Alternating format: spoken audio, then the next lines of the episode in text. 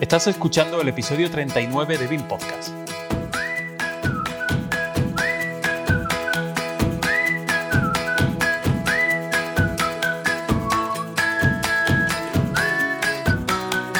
Hoy saldamos una deuda pendiente en este programa y lo hacemos dedicando un programa entero al BIM civil. Como diríamos en los 90, vamos a utilizar las autopistas de la información de Internet para hablar de carreteras digitales.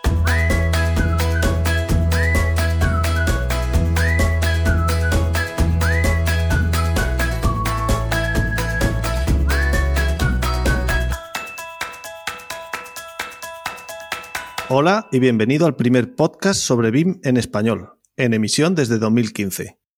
BIM Podcast está padrinado por Integesa Soluciones, que ofrece servicios de consultoría, formación e implantación, ayudando a la transformación digital de empresas de diferentes formas. Por ejemplo, a día de hoy Integesa es el único Autodesk Training Center en Extremadura. Puedes encontrarnos en integesa.com. Comenzamos. Mi nombre, como ya sabéis, es Javier Sánchez y a mi lado, como también ya sabéis, están mis compañeros de viaje en estas conversaciones sobre BIM que compartimos con todos vosotros, José Ángel Cánovas y Marco Antonio Pizarro. Hola, José. Buenos días, tardes, noches, dependiendo de la hora a la que escuches este podcast. Y hola, Marco.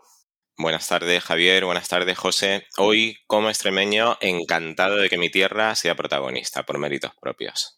Pues sí, porque hoy ponemos encima de la mesa un documento, me atrevería a decir un gran documento y sobre todo pionero en España que sale pues de imprentas digitales extremeñas y en concreto de la que se encuentra en la Dirección General de Movilidad e Infraestructuras Viarias de la Junta de Extremadura.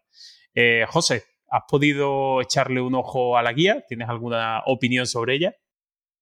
Pues sí, le he echado los dos ojos y a mí me parece, sin riesgo de equivocarme, que es un documento de 250 páginas, de las cuales 150 son de anexos a la guía, que tiene más texto que imágenes, aunque realmente tiene mucha tabla, y nunca he sabido si las tablas computan como texto o como ilustración, que ha sido publicada, como bien has dicho, por la Dirección General de Movilidad e Infraestructuras Viarias de la Junta de Extremadura, con la asistencia técnica de dos empresas, Improesa e Ingreen.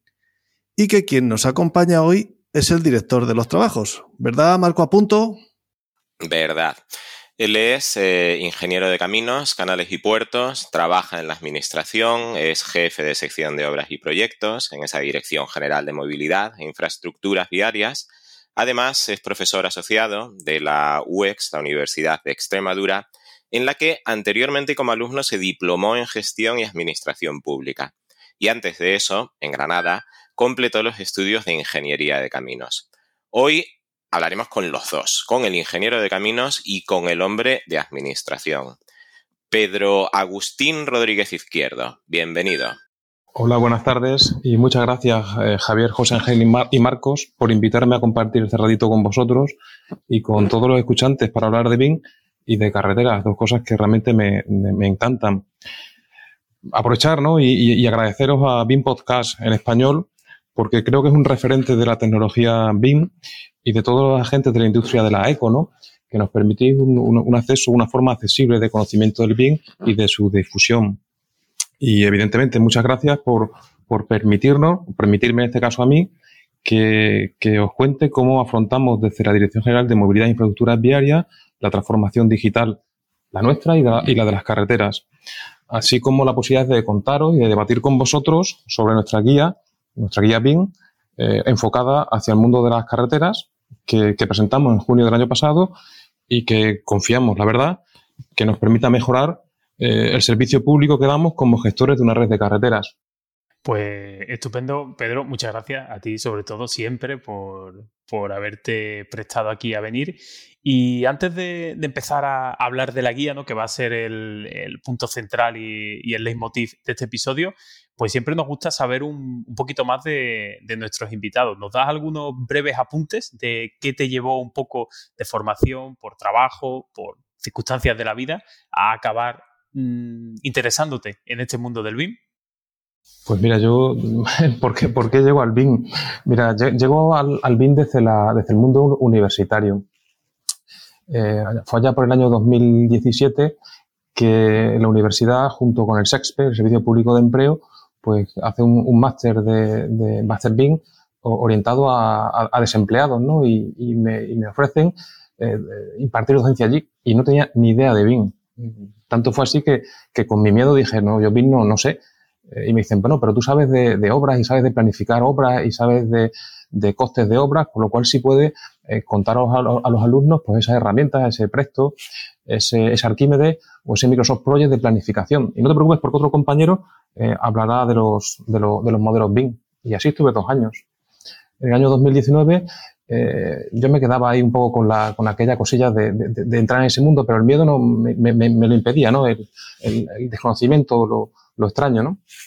El año 2019 eh, se implementa aquí en la Universidad de Extremadura eh, el máster BIM en metodología BIM, eh, que además es, el primer máster eh, de una universidad con su certificado de la, de la NECA y ahí eh, me lanzo al vacío y digo, bueno, pues, pues, quiero dar una asignatura o me ofertan y yo digo que sí, eh, una asignatura de, de, planificación y de mediciones de 4D y 5D en, en, en BIM.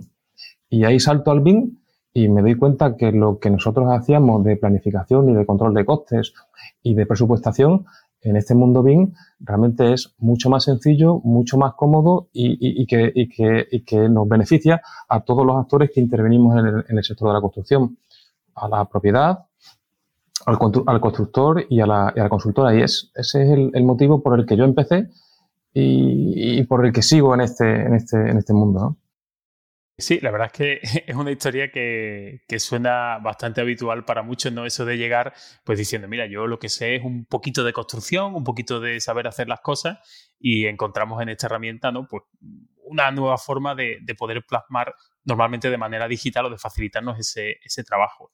Eh, también nos ha llamado la, atención es que, bueno, pues eh, tú has sido, como hemos dicho anteriormente, el director un poco de esta, de la redacción, ¿no? De estos trabajos de, la guía BIM y evidentemente, pues tu formación como ingeniero de caminos, canales y puertos, pues desde luego, eh, no sé si será imprescindible, pero por lo menos eh, prácticamente o le viene al pelo, ¿no? Hacerlo.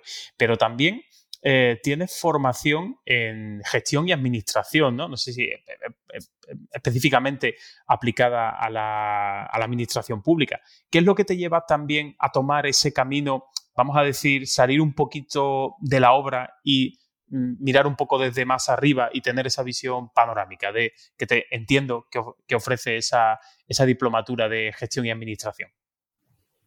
Jolines, con la pregunta. Mira, yo, yo la verdad es que no, fui un, ingeniero de camino vocacional eh, del bachillerato, ¿no? Yo hago, hago BU, hago COU que era lo que se, estudiaba entonces, y no tenía claro qué quería hacer, ¿no? Se me dan bien las matemáticas, era cierto, y las ciencias experimentales, pero, pero tenía un buen recuerdo de, toda la parte de, letras, de lengua, de historia, de geografía, del latín, que me parece básico para poder hablar con, propiedad, ¿no? Acabo el bachillerato, hago selectividad y no tengo ni idea de lo que voy a hacer. Y, de repente mi profesora de química, doña Dolores, me, recomienda eh, esta carrera. Y oye, lo comento en casa y el último día de prescripción marcho a Granada a estudiar, ¿no? Yo en el bachillerato no había estudiado dibujo técnico, no tenía ni idea. Y el primer día que llego a clase en, la, en, la, en, la, en la, escuela y hay dibujo, yo, yo, yo alucinaba con, con, el diédrico, era un mundo aparte, ¿no? Bueno, de, de, hecho el dibujo hasta tercero no lo, no lo aprobé, ¿no? El dibujo y sistema de representación. El caso es que yo aprendí, disfruté y disfruté muchísimo en Granada, ¿no? Aquellos años y me enamoré de la carrera y de la profesión, ¿no? Que, empecé en el año 80, en el año 1997 a desarrollar en la Diputación de Córdoba, siempre dentro del área de carreteras y, allí fue donde, donde di mis primeros pasos. En el año 99 eh, es cuando me, me incorporó a la Junta, inicialmente como interino, hubo una, una, oposición, yo me presenté, aprobé una serie de exámenes, me llaman de interino y, y plaza en el año 2000, 2001. En esas oposiciones del año 2001 hay una parte del temario que es el específico de ingeniería y hay una parte del temario que es el temario común. Eh, constitución, estatuto, leyes administrativas, leyes de contratos, todo eso que, que, teóricamente no debería de gustarme, pues, pues, en ese momento me llama la atención y me atrae. De forma y manera que, que acabo la oposición, aquellos temas los estudio y, los entiendo y los comprendo y como lo tengo fresco, decido eh, matricularme eh, como diplomado en gestión de administración pública aquí en la Universidad de Extremadura. Porque además entendía que eso me iba a dar el complemento necesario para desarrollar mi profesión si lo que quería era dedicarme a, trabajar dentro de la administración como, como funcionario, ¿no? Y así es como, bueno, ya estaba trabajando en la, en la Junta y también en la universidad como, como saco la carrera de diplomatura, ¿no? Así somos, ¿no? Me queda la, espinita de continuar con los estudios, ¿no? Y, bueno, la verdad es que sigo ahora deshojando margaritas, ¿no? O bien finalizar el doctorado, que, he hecho varios programas y que al final nunca soy capaz de, centrarlo, o fíjate, ¿eh? o fijaos, continuar con la carrera de Derecho. No sé, el tiempo dirá hacia, hacia dónde voy. De eso, Marco tiene experiencia con eso del derecho también. También es un posible, digamos, enamorado del derecho, ¿no, Marco? Sí, bueno, es lo que tiene interesarse un poco por todo. Yo personalmente nunca he entendido esa em, división un poco castrante de los planes de estudios de ciencias o letras por aquí y por allí. No, uno tiene que estar formado en, un poco de todo y más si tienes ese, ese, ese gusto tan, tan universal, ¿no? Por, por las ciencias, por las letras y por lo que, por lo que toque en cada momento. Bueno, vamos al grano, que llevamos ya 10 minutos y em, bueno, antes de nada y para tener en la cabeza ese esquema mental de contenido global del episodio, voy, eh, como hacemos habitualmente, a indicar esos tres bloques en los que queremos estructurar el, el contenido. Un contenido, pues, que va a estar básicamente dedicado a esa, a esa guía Em, y vamos a comenzar con un bloque introductorio que podríamos titular El porqué de la guía. Es decir, hablaremos no tanto de la guía como de las razones que han motivado su elaboración. Hecha esa, introducción, pasaríamos al segundo bloque en el que ya sí nos vamos a centrar en el contenido propiamente dicho del documento. Bloque pues, que podíamos titular el meollo de la guía o, parafraseando al, escritor y poeta más típicamente extremeño, el miajón de la guía.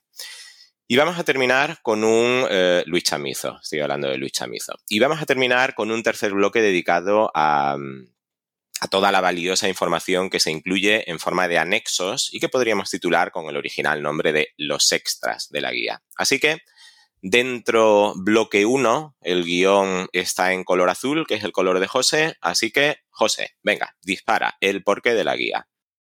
Aquí, Pedro, ya lo sabes, somos gente de edificación. Y si nos hablan de firmes, de drenajes transversales, de estribos y de gaviones, pues es terreno en el que no hacemos pie. Así que no me complico con la primera pregunta. ¿De qué va eso de la digitalización de carreteras? ¿Se puede hacer BIM con carreteras? Eh, pues sí, claro que se puede hacer. ¿Por qué no? Mira, yo antes, antes de, entrar en, ese tema, si un poco centrar la idea de, lo que es la digitalización o cómo entendemos nosotros la digitalización, ¿no? El concepto inicial de digitalización era, era la codificación en dígitos de una información que estaba en continuo. Típico, pues una fotografía mediante un escáner, convertimos el continuo de la fotografía en un conjunto enorme de datos de cero, de uno, de bits. Y eso lo podemos leer con un programa, que podemos visualizarlo, que podemos enviarlo, que podemos transportarlo, que podemos guardarlo y que además sabemos que con el tiempo no vamos a perder calidad. En este sentido, eh, nuestra vida cotidiana está digitalizada en muchos aspectos, ¿no? Eh, todos tenemos un móvil y, las fotografías son fotografías digitales. Eh, ya no compramos cintas de cassette ni LP porque la música la, escuchamos en, formatos electrónicos, MP3, no sé, por ejemplo, yo cuando voy con mis hijas a la, compra, la nota de la compra de toda la vida en papel y el, y el, lápiz no lo usamos, usamos el kit, sobre todo porque ya se lo pasan bien y, a mí no me disgusta y vamos marcando en el kit lo que vamos comprando. Eso lo hemos hecho y al final eso no, sí y no es transformación digital porque realmente es una conversión de lo que hacíamos en analógico a lo que ahora hacemos en digital. Eso en el mundo de la ingeniería, de la arquitectura de las carreteras, hace ya tiempo que lo hacemos. los proyectos, bueno, en papel, aunque seguimos pidiendo a las administraciones una copia en papel, los proyectos realmente se reciben en un, en, un formato eh, como es el PDF y en sus, en, sus, formatos nativos. Pero al final mm, volvemos a tener una copia digital de lo que antes teníamos en papel, porque mantenemos la misma estructura. o sea, unos planos, un presupuesto, una memoria, un pliego. Cuando emitimos una certificación en carretera o casi en cualquier eh, obra, estamos manteniendo el mismo formato que manteníamos antes cuando lo hacíamos en formato papel. Realmente lo único que hemos hecho ha sido una conversión de lo analógico a la digital, a lo digital. Eso, eh, si, nos, si nos fijamos, en la industria lo, lo, lo tienen superado ya, ¿no? Y ahí sí ha habido realmente una transformación digital que ha cambiado los procesos productivos y ha generado lo que se denomina la cuarta revolución industrial, lo que sería la industria 4.0 y que hace ya 5, 6, 8 años que la estamos escuchando. Y eso ha provocado cambios en los procesos. Algo tan sencillo o tan complejo como la impresión 3D permite producir prototipos de forma rápida que antes había que hacerlos casi a mano con los costes de dinero y tiempo que eso implicaba. Los productos, los productos han cambiado. Si pensamos en un, en un coche de, de, hace 20 años, el coche de hace 20 años era acero o hierro o aluminio, cristal, eh, plástico, eh, caucho. Hoy el 45% del valor de un vehículo es la electrónica y los componentes digitales que tiene ese coche. Y no solo eso, sino que el modelo de, los modelos de negocios nuevos están imbuidos en esa transformación digital, que permite, por ejemplo, incorporar sensores a los vehículos que existen en ciudades grandes como Madrid, como Barcelona, como Valencia, que habilitan un nuevo modelo de negocio que consiste en alquilar automóviles por horas en recorridos eh, eh, eh, cortísimos. Ese coche compartido es un nuevo modelo de negocio que es posible gracias a la transformación digital. Tuvimos cuatro revoluciones industriales, cada vez se van hacer aproximando más en el tiempo. La primera revolución industrial, que fue la máquina de vapor, vino en el siglo XIX, el trabajo en, en, en cadena con Henry Ford allá por, por, 1920, en los años 80 la robotización de, la, de, las cadenas de montaje y la cuarta revolución, que es la que estamos ahora mismo inmersos, es la verdadera transformación digital, algo que nos está cambiando la forma de, de, de entender el mundo como tal. Aparecen cosas como el gemelo digital, que ya veremos si esto podemos o no aplicarlo a las carreteras, el Big Data, la inteligencia artificial, todos esos nuevos conceptos que se nos van incorporando son los que permiten esa transformación digital. Bien, eso ocurre en la industria, pero ¿qué ocurre en la administración? Bueno, pues en las administraciones ese salto tecnológico también ha llegado. Hay casos paradigmáticos. Por ejemplo, eh, la agencia tributaria. Mi primera declaración de la renta, que sería, pues no sé, supongo en el 97, que fue cuando empezó a trabajar, eh, era en papel y en papel autocopiativo y así la hacíamos. Sin embargo, en el año 2018 se acabó la posibilidad de, hacer la declaración de IRPF en formato papel y solo se puede contactar con la administración tributaria mediante un formato digital. En este caso, la agencia tributaria es un ejemplo claro eh, de transformación digital en su forma de relacionarse con los ciudadanos. Todas las administraciones, todas, han apostado hoy en día por su digitalización y los planes de digitalización los encontramos en Internet sin duda alguna, eh, motivadas o ayudadas por, el COVID que nos ha cambiado nuestra forma de vida. ¿Y qué pretenden esas, transformaciones digitales? Bueno, pues, pues, en primer lugar, ofrecer relaciones cómodas a la ciudadanía. Eh, algo tan sencillo como el registro.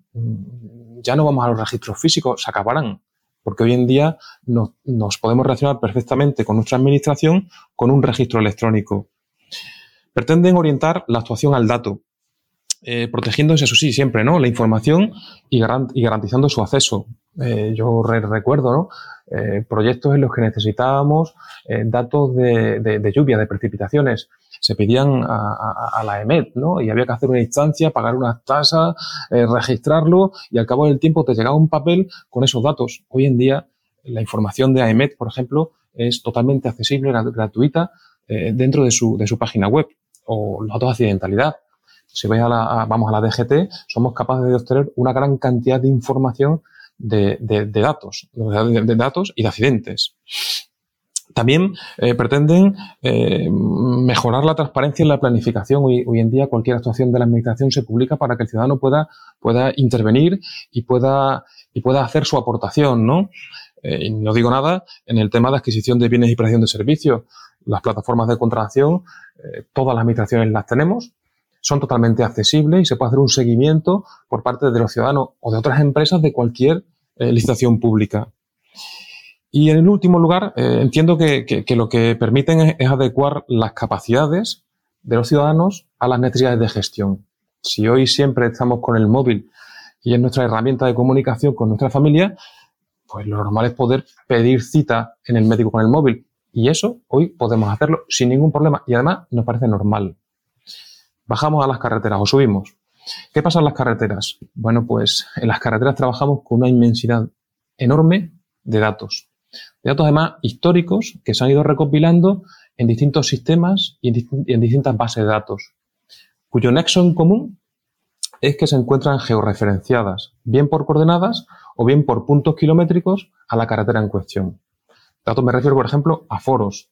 Nosotros y cualquier administración cuenta con aforos, o sea, con conteos de vehículos, intensidades de todas sus carreteras en tramos durante 15, 20 años y además digregadas por días, por hora, por meses y por tipo de vehículo.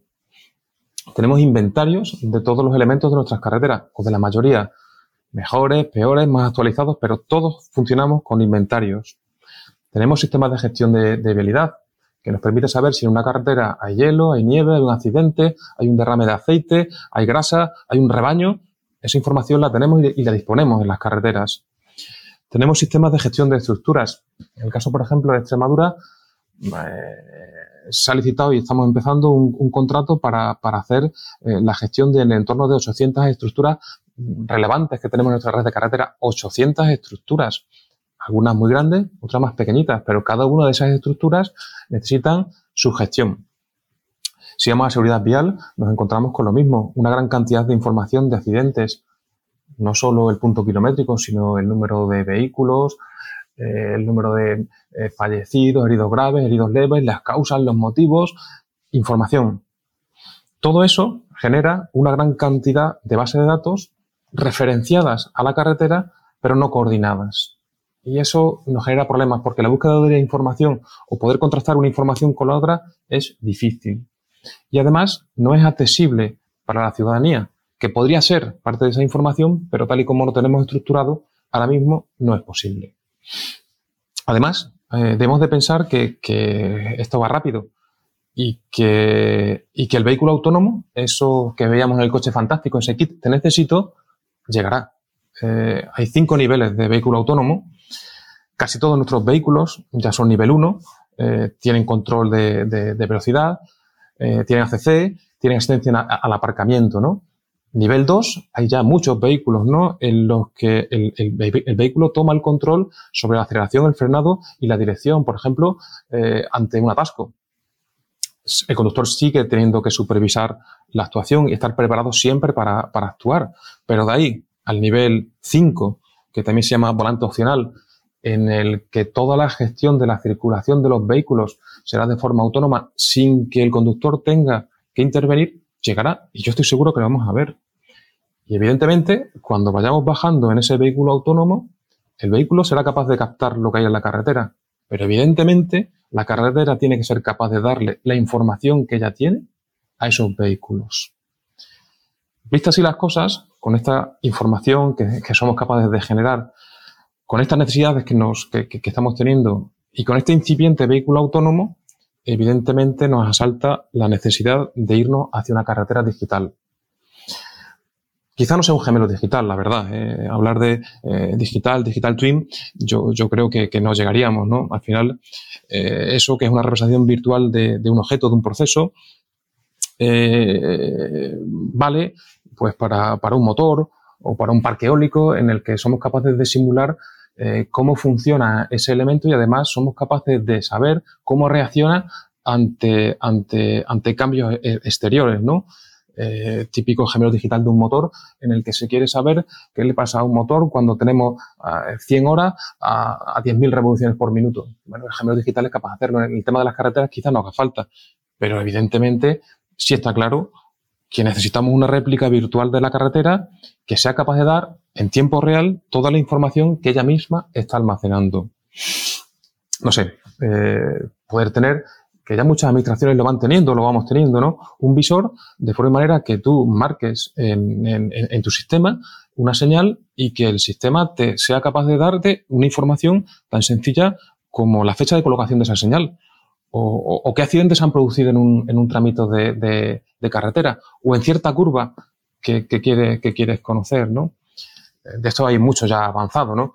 Eh, hablábamos con, otros compañeros eh, en, proyectos pilotos que hay en, zonas urbanas, sobre todo, donde, donde los sistemas de, gestión de, la conservación eh, pueden funcionar incluso con, con móvil o una tablet, eh, apuntan a, cualquier elemento, georreferencian ese elemento y son capaces de dar información en tiempo real de lo que está ocurriendo. Una farola le apuntan y son capaces de decirte qué, potencia eh, puntual está, está, está teniendo esa, esa, esa luminaria o, lo dicho, en qué día se puso una señal o qué CRT tenemos en una curva. Como conclusión, y un poco por, por, daros la, visión, ¿no? la cantidad de información es brutal en, las carreteras. Eh, en cada una de las fases, que bueno, ya las comentaremos, y entendimos hace ya cuatro o cinco años, como otras administraciones, ¿no? que el uso de la metodología BIM podría ayudarnos a lograr nuestro, nuestros objetivos, ¿no? Ese objetivo que dije al principio, porque no entendemos el BIM como un modelo realmente, ¿no? Sino al final, eh, y me encanta la frase, de Peter Hansford, que fue asesor principal de construcción del gobierno británico entre 2012 y 2015, ¿no? Y el hombre dijo, el término BIM no importa en absoluto. Es cierto, da igual, llámalo como quieras. Y acababa diciendo, de lo que estamos hablando es del uso de la tecnología digital en el diseño, la construcción y la gestión de activos durante su vida. Esa es nuestra, nuestra idea, ese es nuestro objetivo, esa es nuestra pequeña línea por la que queremos seguir. Precisamente ahí, ahí es donde iba a ir yo, ya que hemos visto, pues desde luego a mí me ha abierto mucho los ojos, cosas que no pensaba que, se contemplaran o, que existiera esa, cantidad de datos, ¿no? Ya, desde luego, la próxima vez que me queje yo de que en un modelo tenemos que meter mucha información o que hay que meter la fecha de garantía de un elemento, pues desde luego me acordaré de ti y de todos los datos que, hay que meter y diré, bueno, pues tampoco estamos tan mal, ¿no? En, edificación. Eh, Has dicho, bueno, ya has ejemplificado un poco, eh, nos podemos hacer una idea más o menos de ese volumen de información, pero como bien dices, eh, es una información que no se genera ni solo al principio del diseño o de la concepción de una infraestructura viaria, sino que también se va generando durante, durante toda su vida útil. ¿no?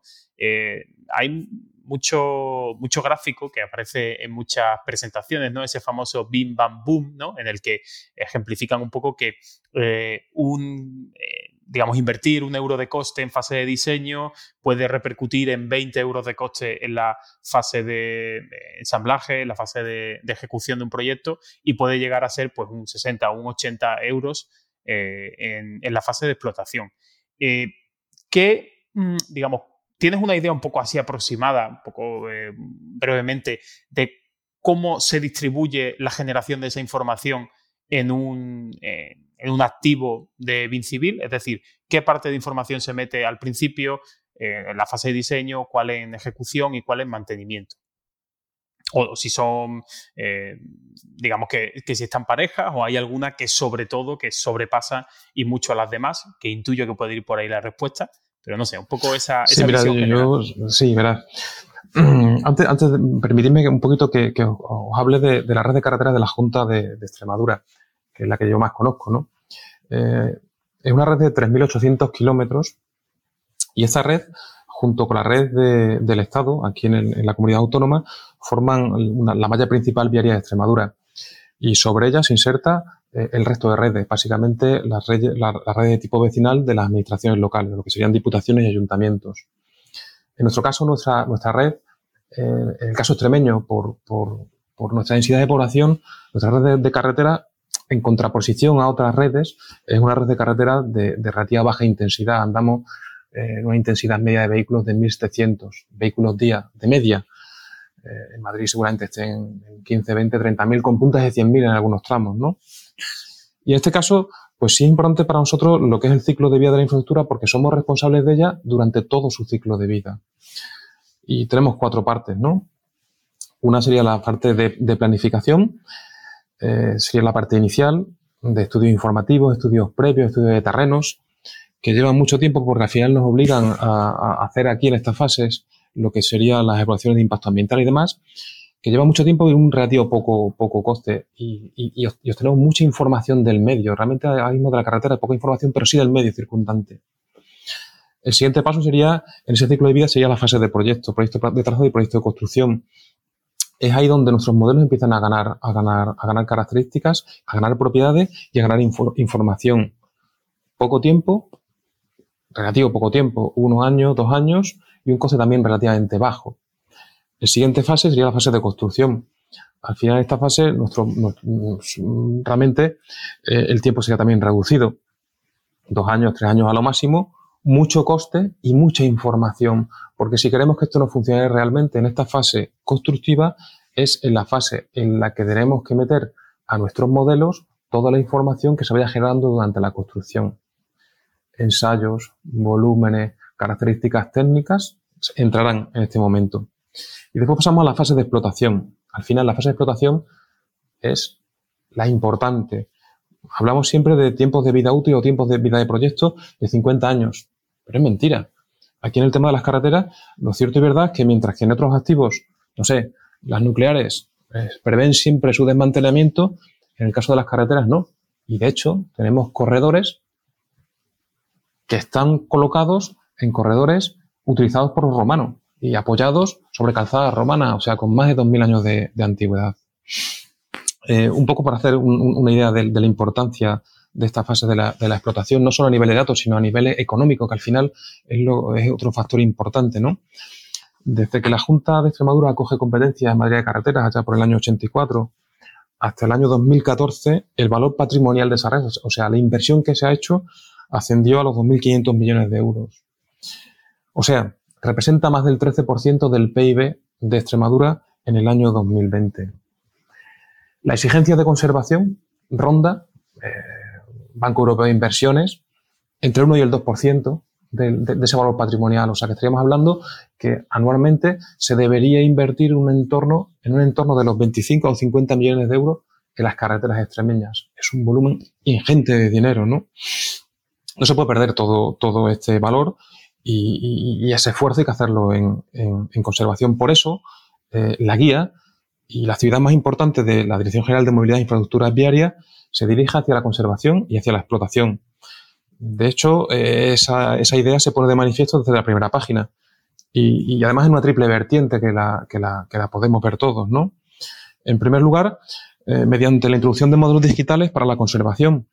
Esos modelos digitales de conservación no son nuevos que nos creemos ahí, sino que son modelos evolucionados a partir del modelo ASBIL con los set de propiedades que necesitan en la fase de conservación y explotación. O sea, si el señor o, el señor de conservación o las secciones de conservación nuestras entienden que es interesante la fecha de colocación de una señal porque saben que cada cinco años deben de cambiar la señal, en la fase ASBIL, en la señal, dentro de su set de propiedades pondremos esa información y habrá que cliquearla para que esa información pueda ser transferida a los sistemas de conservación y no haga falta después ir a la señal a buscar la fecha, la retroreflectancia o las dimensiones.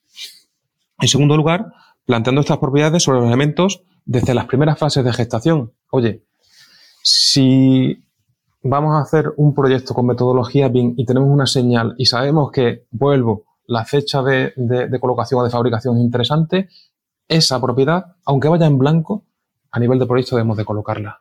Y después ya rellenaremos en el momento que sea.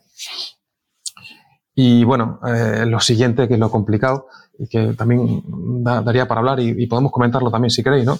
El ser capaces de, hacer la transmisión del modelo BIM al sistema GIS de, gestión, ¿no? Hoy, hoy, en día está claro, ¿no? Y yo lo tenemos hoy ya mundo claro, ¿no? No podemos gestionar una red de carreteras mediante modelos BIM, ¿no? Esto no serviría para nada. Al final, nosotros gestionamos por kilómetros y hectómetros y, no por, puntitos, ¿no? Eh, no, no, no, tenemos muy claro cómo debemos hacerlo. De hecho, desde la Asociación Técnica de la Carretera, que, engloba a la Administración del, Estado y a otras comunidades autónomas y a organismos, instituciones, empresas, eh, tenemos un grupo de trabajo de conservación que está analizando cómo hacer la transición desde los modelos BIM hasta los actuales sistemas GIS de gestión de carreteras no lo tenemos claro. Incluso a veces pensamos que no merece la pena y que, hay, que hacer las cosas al estilo de me la cargué. Siempre podemos hacerlo de forma tradicional, ¿no? Eh, sí es verdad que, ahora, hasta ahora lo, que, lo que hemos sido capaces de definir es un listado de elementos, fijaros, ¿eh? que debería ser común para todos, para todas las administraciones de carreteras. Por cierto, no coincide con el que viene en nuestra guía, somos conscientes de ello, tampoco nos preocupa. También sabíamos cuando, cuando hicimos nuestro set de propiedades y nuestro listado de elementos que lo íbamos a cambiar. Bueno, mm, de esa forma eh, aprendemos, de esa forma compartimos y bueno, esto lo hacemos poco a poco y en, común con el resto de administraciones o no podemos ir de abanderado de, de ninguna de las maneras.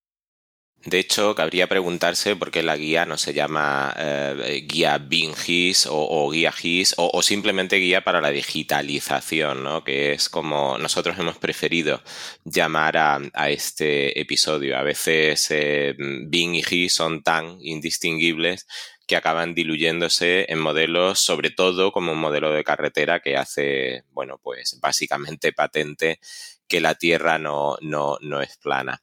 Bueno, pues vamos a ir, em, si os parece, em, pasando ya al plato principal, a ese bloque 2, al, al meollo de la guía. Em, queda claro que el planteamiento de la guía, bueno, pues no responde tanto a una intención de sumarse a la moda del BIM o a la moda del, gemelo digital, sino que surge como una necesidad de poner orden en esa ingente cantidad de datos. Citabas a, a Peter Hansford el término BIM no importa en absoluto. Lo que importa es eso, el uso eficiente de la información, la generación de conocimiento útil que en última instancia pueda ponerse al servicio de esa importante, por duradera y por costosa fase de, mantenimiento. Así que vamos a hablar ya de la, de la guía. La guía Está muy bien. Yo me permito empezar este bloque afirmando que la guía está muy bien con total rotundidad. A mí me parece eh, muy de, aplaudir esa apuesta por el, por el Open BIM, por el formato IFC, que apueste por la importancia de los datos frente a la representación, que no emborrache con acrónimos, ¿eh? eso es muy importante, y que en definitiva eh, no solo tenga pretensiones realistas, sino que preste toda la ayuda para hacerlo posible. Parece que hay cierto consenso en que, frente a lo que sucede en otros países de referencia, en España no se ha implantado eh, o no se está implantando BIM con mayor decisión, con mayor velocidad de lo que lo está haciendo precisamente por la falta de implicación de la administración, que pide poco BIM y que cuando lo hace mm, no siempre lo hace bien. Yo creo que una de las fortalezas de este documento, de esta guía, es que enseña a pedir BIM bien, de forma realista, que enseña o que aconseja pedir los datos justos pero bien ordenados. En esos conjuntos de propiedades que citabas tú hace un momento, unos conjuntos de propiedades perfectamente definidos, que podrían ser otros, que podrían responder a otro estándar, pero que son, entiendo, los que vosotros entendéis que necesitáis para que todo esto funcione. Precisamente el capítulo 3 de la guía se dedica a la estrategia y filosofía de implantación BIM. ¿Cómo se ha llevado a cabo ese proceso de, filtrado, de depuración para quedarse con lo justo y necesario? ¿Ha sido complicado encontrar ese punto de equilibrio? ¿Pedir lo que hay que pedir? Pues, pues sí, como todo, ¿no? Eh, a ver, desde que empezamos con este trabajo, eh, sí nos planteamos el decir, oye, ¿qué, queremos o qué buscamos con esto? Y sobre todo, ¿qué no queremos? Y, nos planteamos eh, que, con la metodología BIM buscábamos pues cosas muy sencillas. Por ejemplo, tener una mayor homogeneidad entre los proyectos. O sea, que todos nuestros proyectos fueran con metodología BIM o sin metodología BIM, fueran homogéneos y tuvieran una estructura muy similar. Eh, pretendíamos digitalizar los procesos de diseño y, supervisión, ¿no? que muchas veces los hacíamos casi casi con escalímetro. Eh, buscábamos cosas tan, tan, tan, tan, quizás tan sencillas, pero que no hacíamos tan claras hace poco tiempo, ¿no? Un registro centralizado y digital de la documentación, un entorno común de datos que sirviera para todos nuestros proyectos, un mayor control de los plazos, que, que con esto lo podíamos conseguir, ¿no? Una cierta innovación dentro del sector, ¿no? Y, sobre todo adaptar la metodología a cada tipo de proyecto. El BIM, el tipo de BIM o la metodología que utilicemos no va a ser la misma dependiendo de qué proyecto queramos, queramos hacer, ¿no? Y sobre todo teníamos claro qué era lo que no queríamos. Eh, básicamente no queríamos complicarnos la realización de, nuestro trabajo. O sea, que nuestro trabajo de ingeniería, el BIM no fuera una complicación. Porque si eso fuera así, hay que abandonar la metodología BIM y irnos a la metodología normal. Incrementar el coste de nuestros proyectos y de nuestras obras. Si eso iba a ser así, tampoco queríamos BIM porque nos estábamos equivocando. Complicaron la vida, tú lo has comentado, los acrónimos, ¿no? Eso, el BIM, el LOT, el BER, IFC, todos estos nombres que, que de repente dices, jolines, si es que no me entero de. Bien, pues también queríamos olvidar esto y sobre todo, eh, y tú lo has comentado otra vez, ¿no? Eh, no olvidar la premisa de, Peter Hansford, ¿no? Porque si lo olvidábamos, esto no iba a funcionar o pensamos que no va a funcionar. La guía en sí, eh, y ahora ya pasamos a, exactamente al capítulo 3 de, cómo hemos hecho todo este procedimiento, es, fue un resultado de un, contrato que se inició en diciembre del 2019. se llamaba el contrato de coordinación técnica para implementación del BIM en proyectos de carreteras. Eh, el esquema, bueno, pues el resultado final fue, fue, esta guía. Tuvimos un proceso de implementación, eh, varias fases, pero bueno, por, por, no extenderme, ¿no? Al final fue llevado a cabo por, por dos empresas, lo habéis comentado, Improesa, en colaboración con Ingreen. Eh, creo que es de recibo porque al final ellas, estas personas de estas empresas, fueron las que nos abrieron los ojos y nos enseñaron qué debíamos demostrar en nuestra guía. Eh, gente como Enrique González o Jesús González, que no son hermanos, pero son ingenieros magníficos, con un conocimiento muy importante del BIM y que además tienen una gran experiencia en obras, junto con Nerea Castillo, eh, de Ingreen, ¿no? O, de Improesa, ¿no? Eh, ingenieros con gran experiencia en carreteras, en carreteras de la Junta de Extremadura, como Rafael Núñez y Javier Hurtado. Hasta entonces nuestra experiencia en BIM había sido un poco, un poco nefasta y seguramente por desconocimiento, ¿no? Eh, yo os he contado un poco por qué, cómo llego yo al, al BIM y, sí me doy cuenta cuando estoy en, en, en, clase en la universidad y estamos viendo los modelos y a partir de los modelos intentamos sacar una planificación, intentamos sacar unas mediciones que los modelos no están pensados para ese, para ese fin. Porque al final lo que falta, lo que entendemos siempre que nos está faltando en, en, el BIM y en la metodología BIM es tener claro los conceptos y sobre todo tener claro el BEP, que creo que es el, el, el elemento crucial de, que nos debe de marcar las pautas para seguir. ¿no? Otro ejemplo de, de, de eh, que, que, fue, que fue un pequeño fracaso ¿no? Eh, ha sido siempre que en una oferta hemos encontrado que el licitador oferta un modelo BIM y en cinco líneas no lo cuenta. Claro, al final cuando el contrato se adjudica, empezamos la redacción del proyecto, eh, pues hay que exigir el modelo BIM. Y cuando le vamos al señor y le pedimos el modelo BIM, pues el modelo BIM es un problema, porque ni él lo tiene, ni sabe hacerlo, y si lo hace, al final no sirve para nada de lo que nosotros queremos.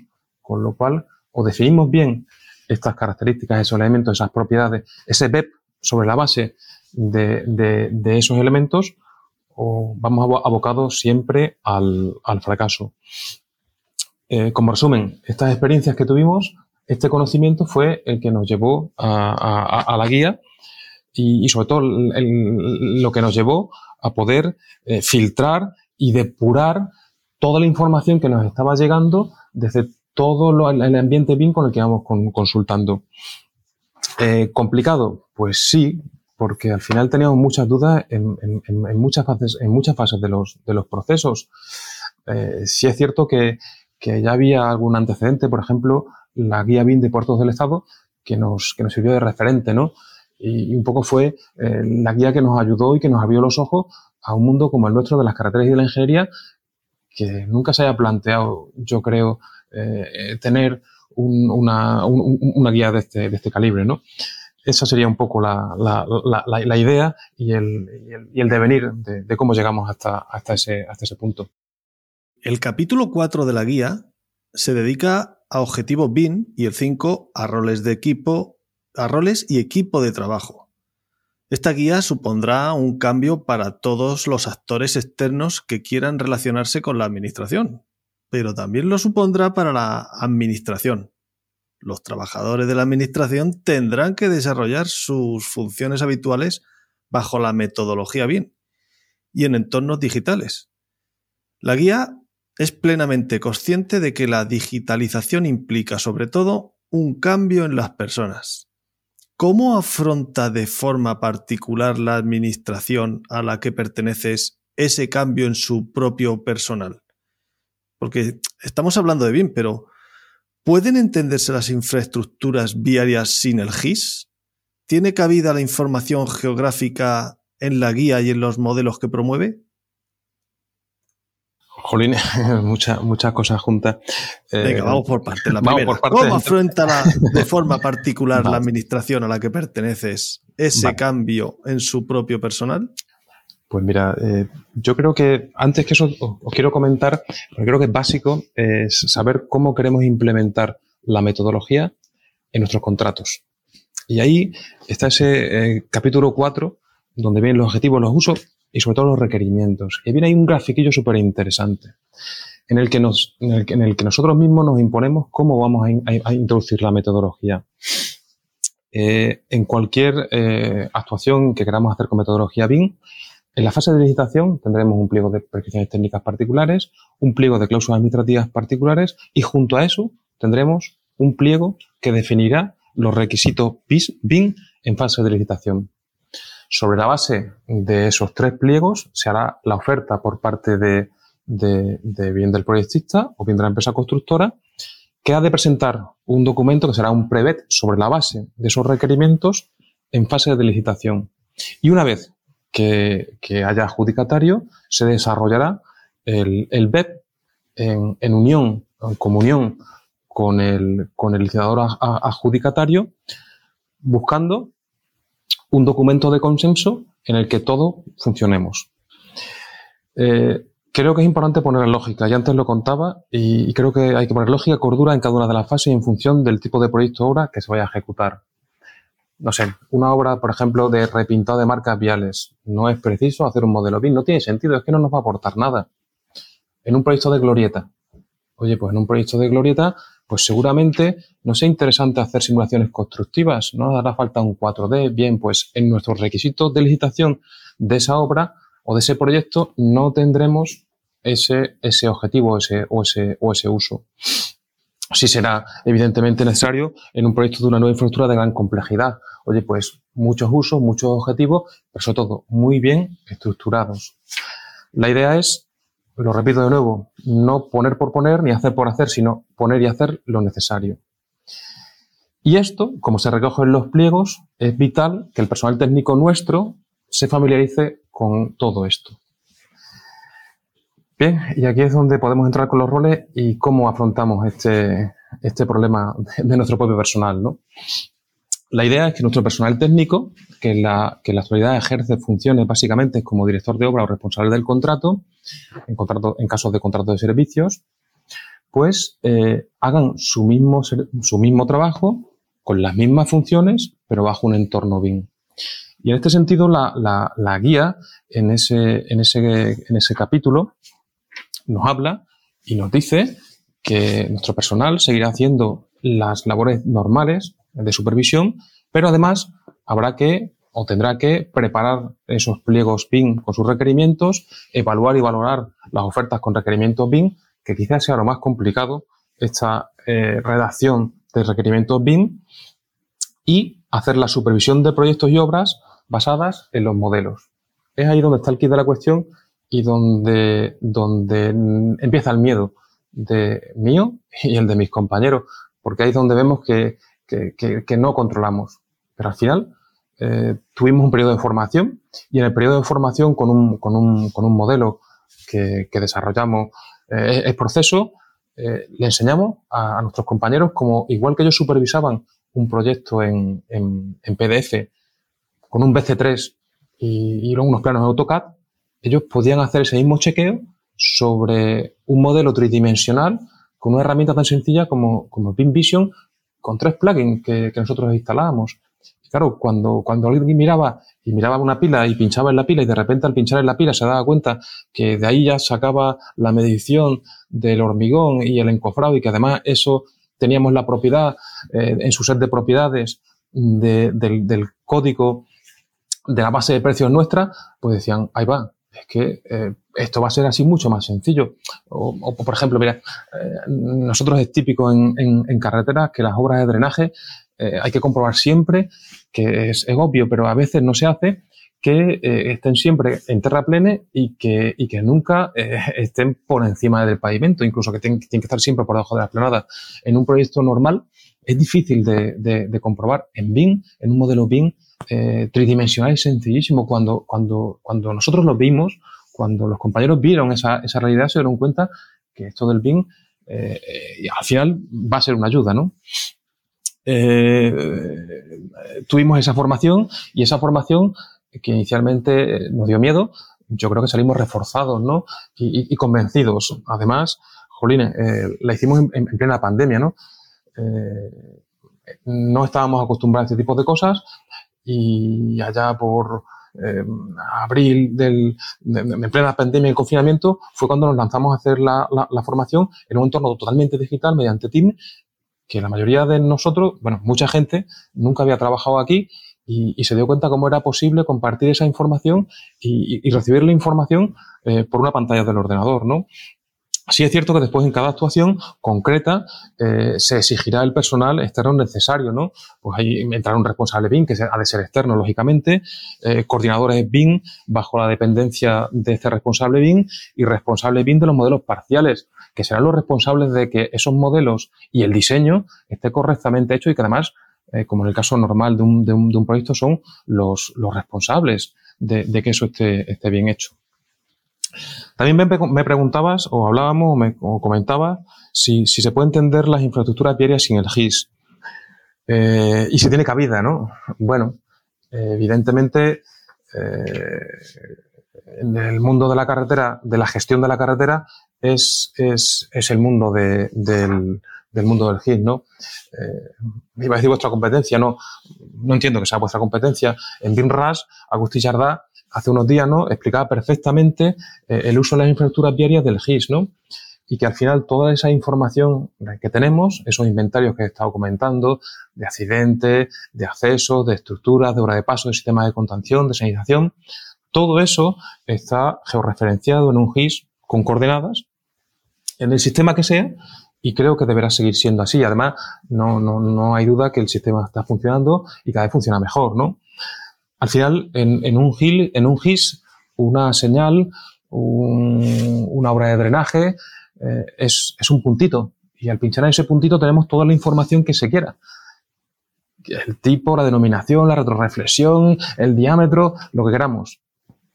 El GIS eh, tiene una capacidad y es, es, brutal porque puede reunir distintas fuentes de información alrededor de un elemento, aglutinando fuentes de información muy heterogéneas, que esa es la ventaja del GIS y que nos permite trabajar con muchos tipos de datos en el tema de las carreteras. Lo que aquí estamos planteando es utilizar la metodología BIM para hacer un proyecto de carretera y después ser capaz de transferir la información del modelo al GIS de conservación.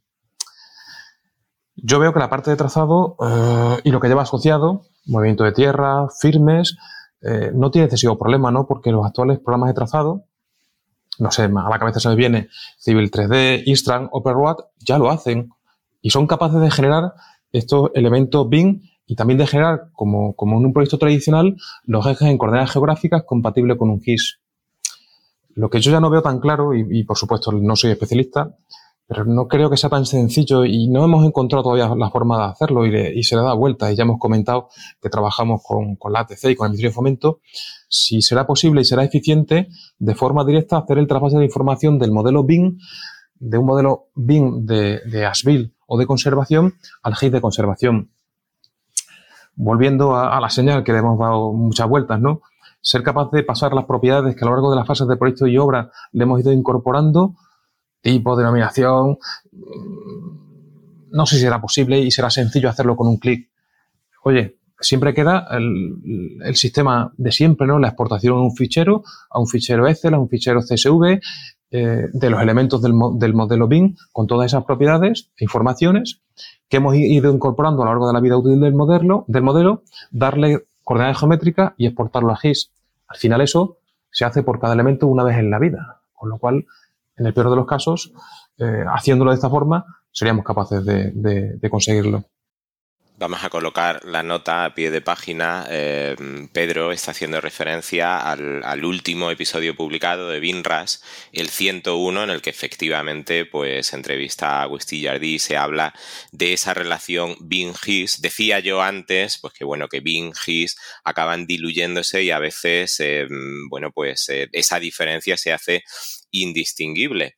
Otras veces esa diferencia entre Bing y His sí que es más clara y, mm, me quedo con esa reflexión que hace Evelio Sánchez en el programa en que viene a decir que mientras que el GIS tiene capacidad, como tú bien has dicho, para reunir distintas fuentes de información en torno a un elemento, aglutinando bases de datos o fuentes de información que pueden ser eh, eh, muy diversas, las herramientas BIM están más basadas en información clasificada, en un IFC, todo muy ordenado, con, taxonomías, con elementos muy estructurados que em, tienen de bueno esa clasificación, pero por otro lado, pues bloquean o dificultan esa capacidad de obtener información de fuentes de datos ajenas. En todo caso, está claro que BIM y GIS pues, están obligados a retroalimentarse y entenderse. Eh, nosotros tenemos un episodio eh, con José Luis Rodríguez que precisamente em, creo que lo llamamos eh, BIM GIS Love Forever o algo así. Al final, toda edificación ocupa una posición en el mundo y una relación con su contexto y toda infraestructura al final está compuesta de, elementos, unos lineales, otros puntuales, que requieren un desarrollo a pequeña escala. Em, no te hago una pregunta, simplemente una reflexión, no sé si, si, estás de acuerdo al final. No se trata desde mi punto de vista, tanto de formar a gente en Bing o formar a gente en GIS, como eh, si esa división no tiene tanto sentido, simplemente formar a la gente en el manejo de bases de datos que sean realmente operativas, que generen conocimiento y que puedan beber o alimentar mm, información, me da igual, BIM o GIS. No sé si estás de acuerdo. Claro, al final, al final esa, esa, esa es la idea. Al final es un tema de, de lo que comparten el BIM y el GIS, ¿no? que es, que es la I, ¿no? Y que cuando se lo cuentas a, a, los alumnos, ¿no? Es, es la información. Y, y, eso es lo que tenemos en, en, este mundo. Y cómo gestionemos esa información y cómo nos aprovechemos, ya no solo el mundo de las carreteras, sino en cualquier, en cualquier, en cualquier ámbito en el que estemos trabajando, ¿no? Ese es, esa es, ese es el kit. La forma, el modo, yo creo que es lo menos, lo menos importante. Pingis, final, ¿qué más da? Cada cosa vale, vale para lo que vale, ¿no? Eh, el HIPS para, sistemas grandes como eso, nuestros 3.600 kilómetros o una red de carretera extensa.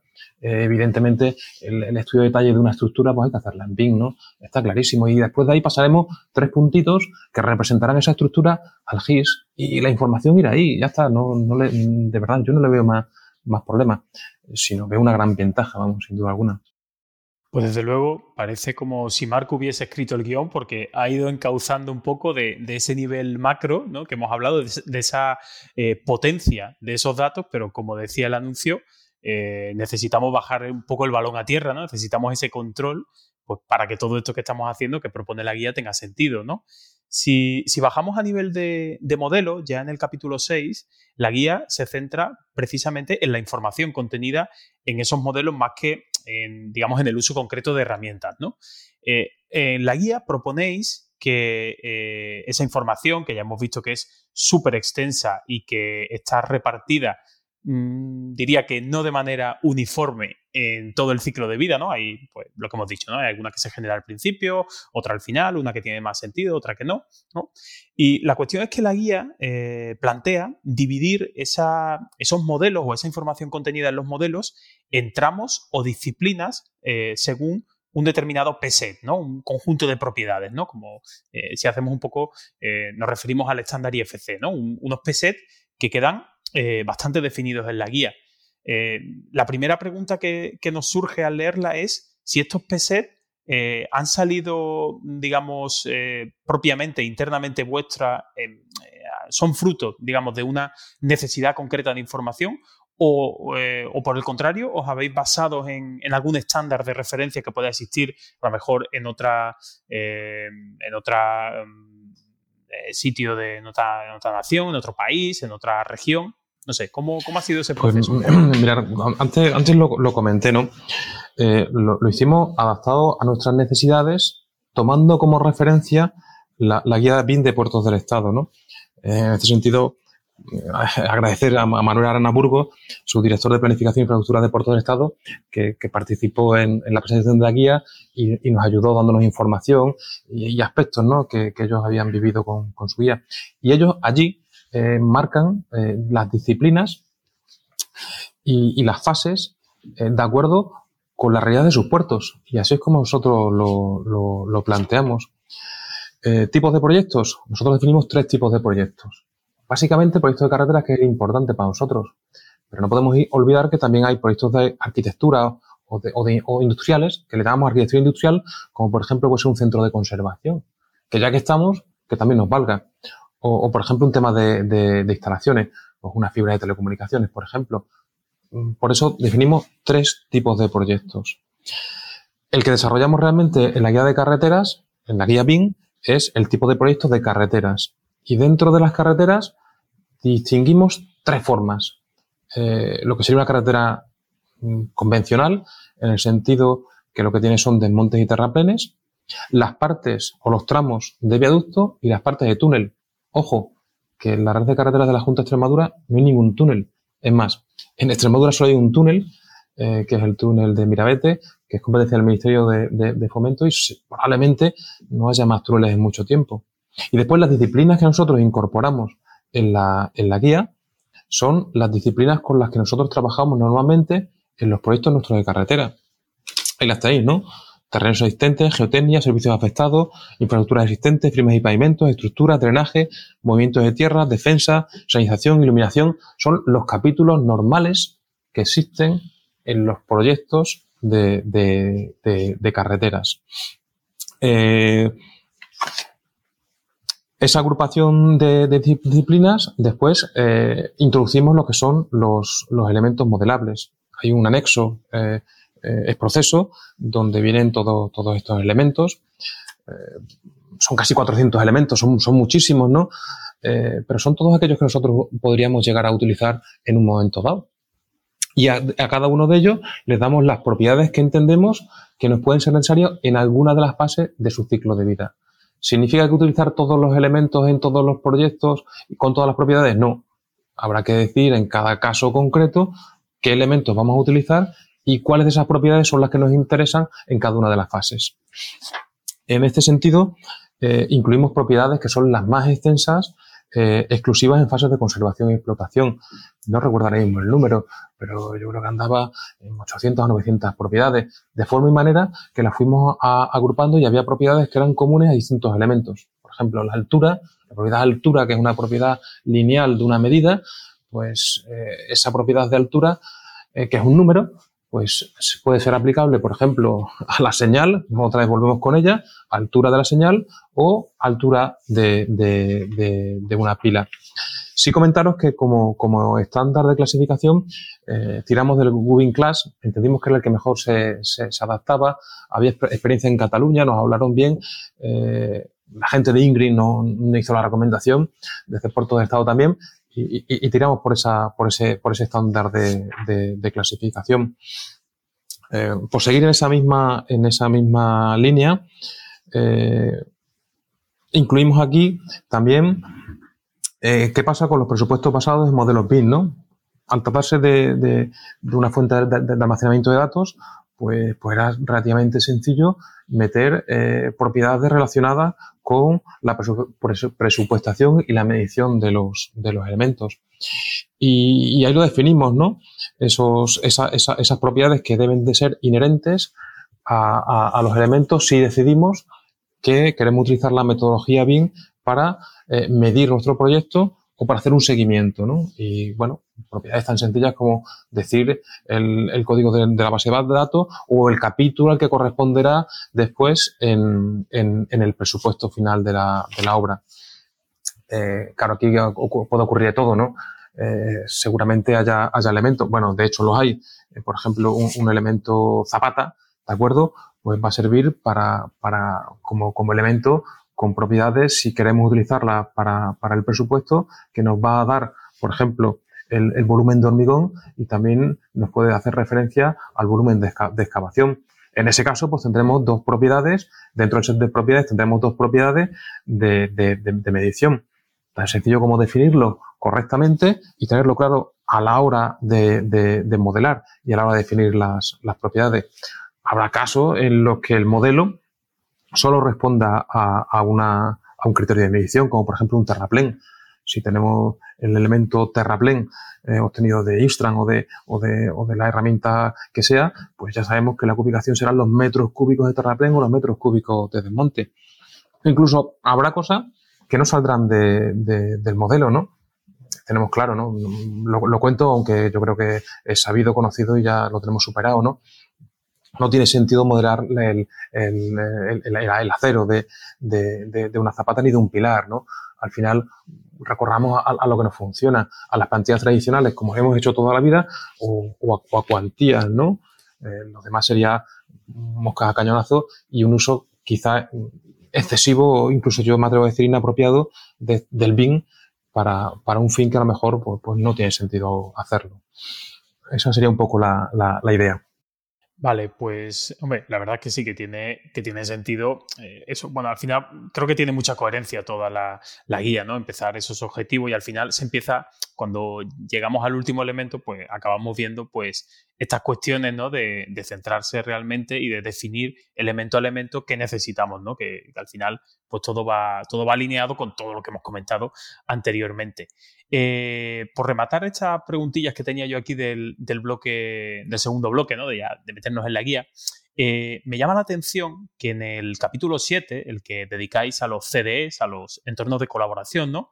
Pues eh, en él pues, se hace o se da una visión general del CDE, después se explica realmente cómo es el CDE que, tiene la Dirección General de Movilidad e Infraestructuras Viarias, ¿no? Cómo se hace exactamente, estructuras de carpetas, eh, nomenclaturas de archivos, eh, temas de normativa, bases de precios que hay que cumplir, ¿no? Un poco también eh, entiendo que todo esto ha sido un poco anterior a, ese manual de nomenclatura que publicó la Building Smart, el capítulo español de Building Smart a mediados del año pasado.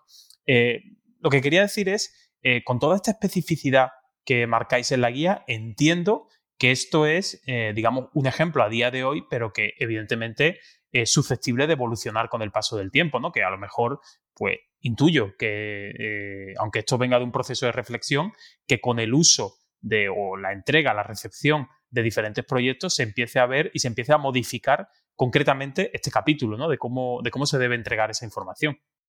Hombre, claro, al final hay que estar abierto al cambio, ¿no? Porque, eh, bueno, de hecho la guía tiene, tiene, tiene, un error grave, ¿no? Y tiene el error grave de no haber puesto en la portada la fecha en la que ha sido editada, porque esto tendrá muchas ediciones y cada fecha, y no podemos sacar la 1, la 2, la, sino que será la, será, la fecha, ¿no? Pues sí, y no la tiene.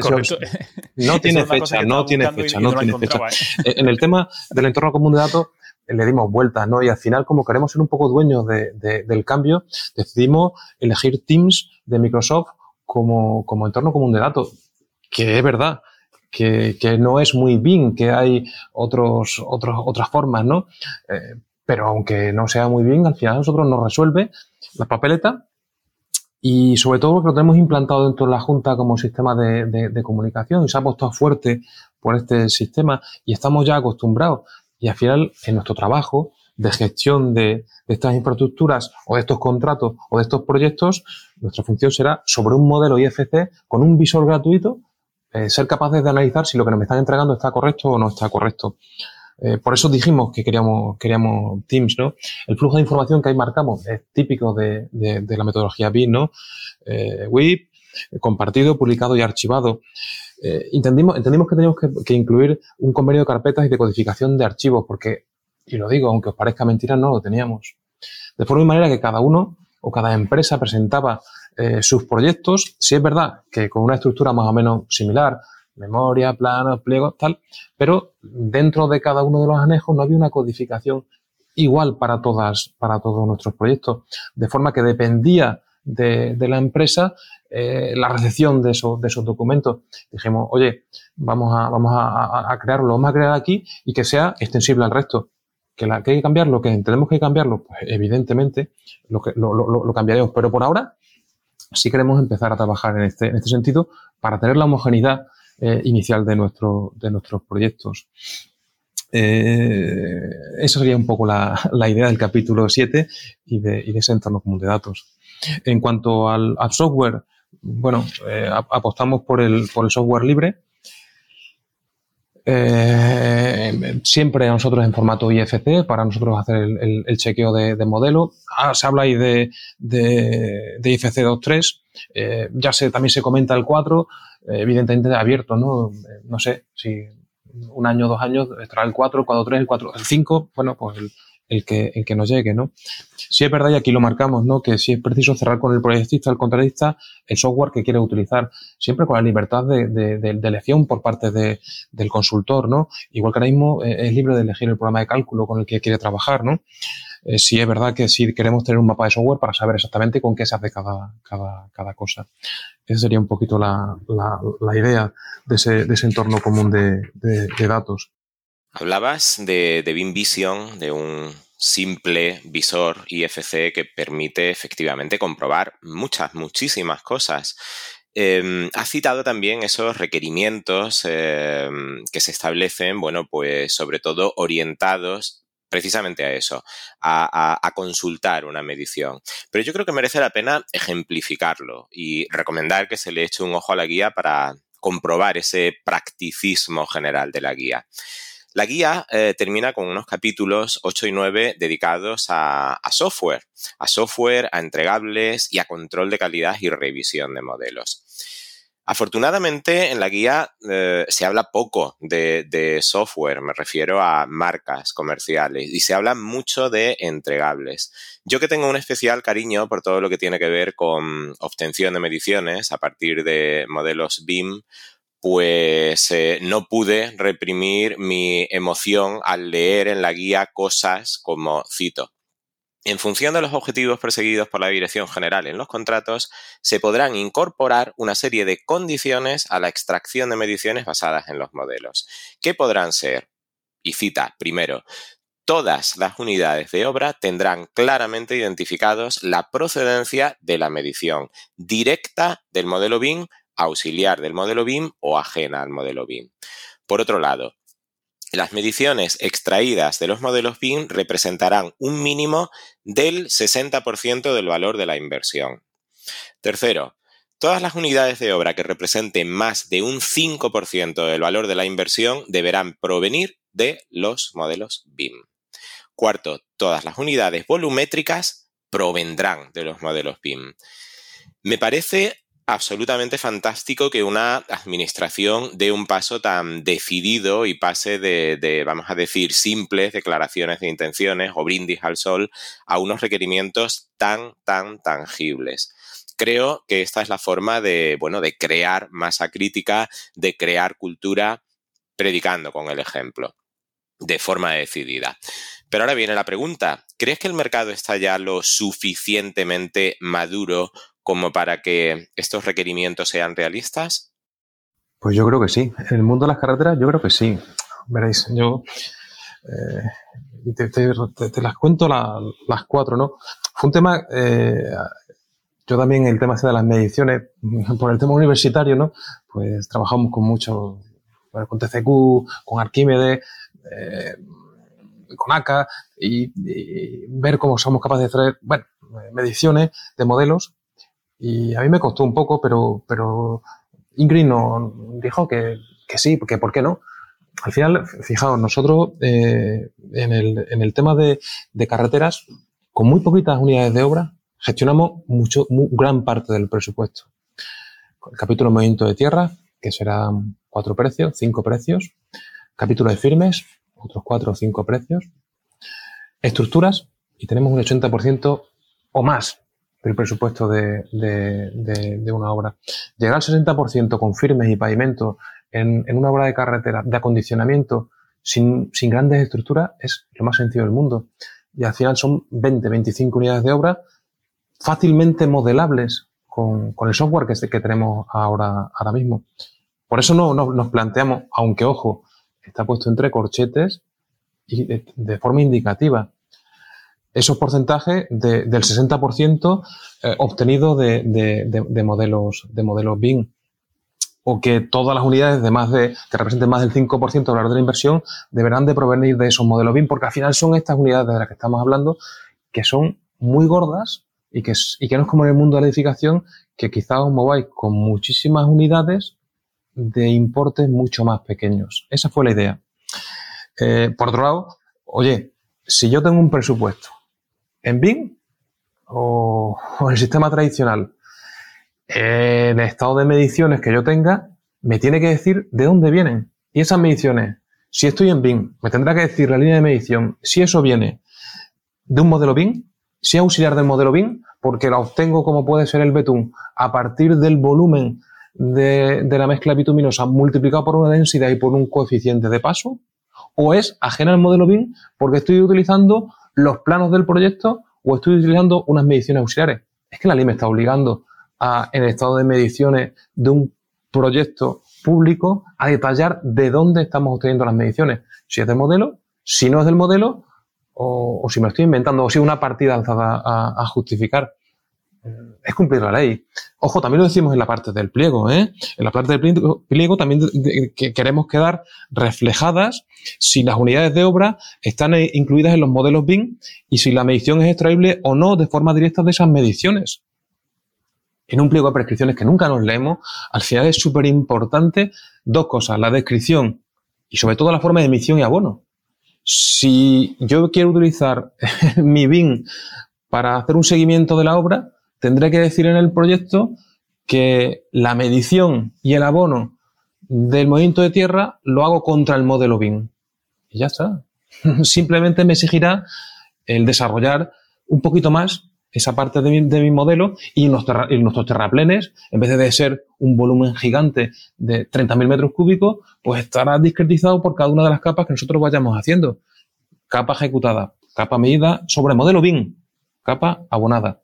Y además, a la capa le meteremos las propiedades que nos interesen la densidad, el grado de compactación, los límites de Attenberg. ¿Para qué? Para cuando el día de mañana en conservación tengan un problema, simplemente puedan ir a ese terraplén y poder analizar de forma muy sencilla cómo hicimos aquel, aquel terraplén 10 años antes.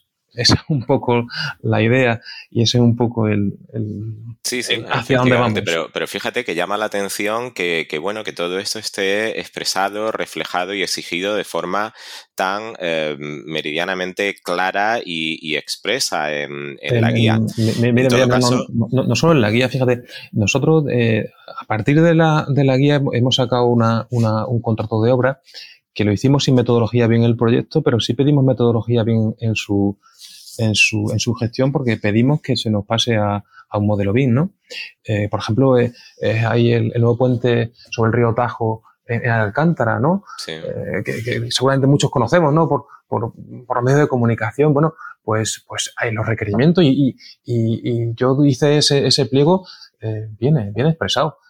Y no, no, y no nos equivocamos, ¿eh? O sea, de verdad que somos capaces de, de, tener el 60%, porque al final entre el acero y el hormigón de esa estructura, más los terraplenes que tenemos, estamos ya en, ese, en, esos sí, porcentajes. Sí, sí, hay una ley aplicable a esto de la metodología bien, es la ley de Pareto, esta del 2080, que ciertamente, bueno, igual no podemos aspirar a todo, pero oye, si con un 15 o un 20% de esfuerzo conseguimos generar, automatizar un 60, un 70 o un 80% de las mediciones, Oye, pues yo estoy de acuerdo eh, contigo. Yo creo que mm, o bien el mercado debe estar lo suficientemente maduro y oye, si no lo está ya es hora de que lo esté.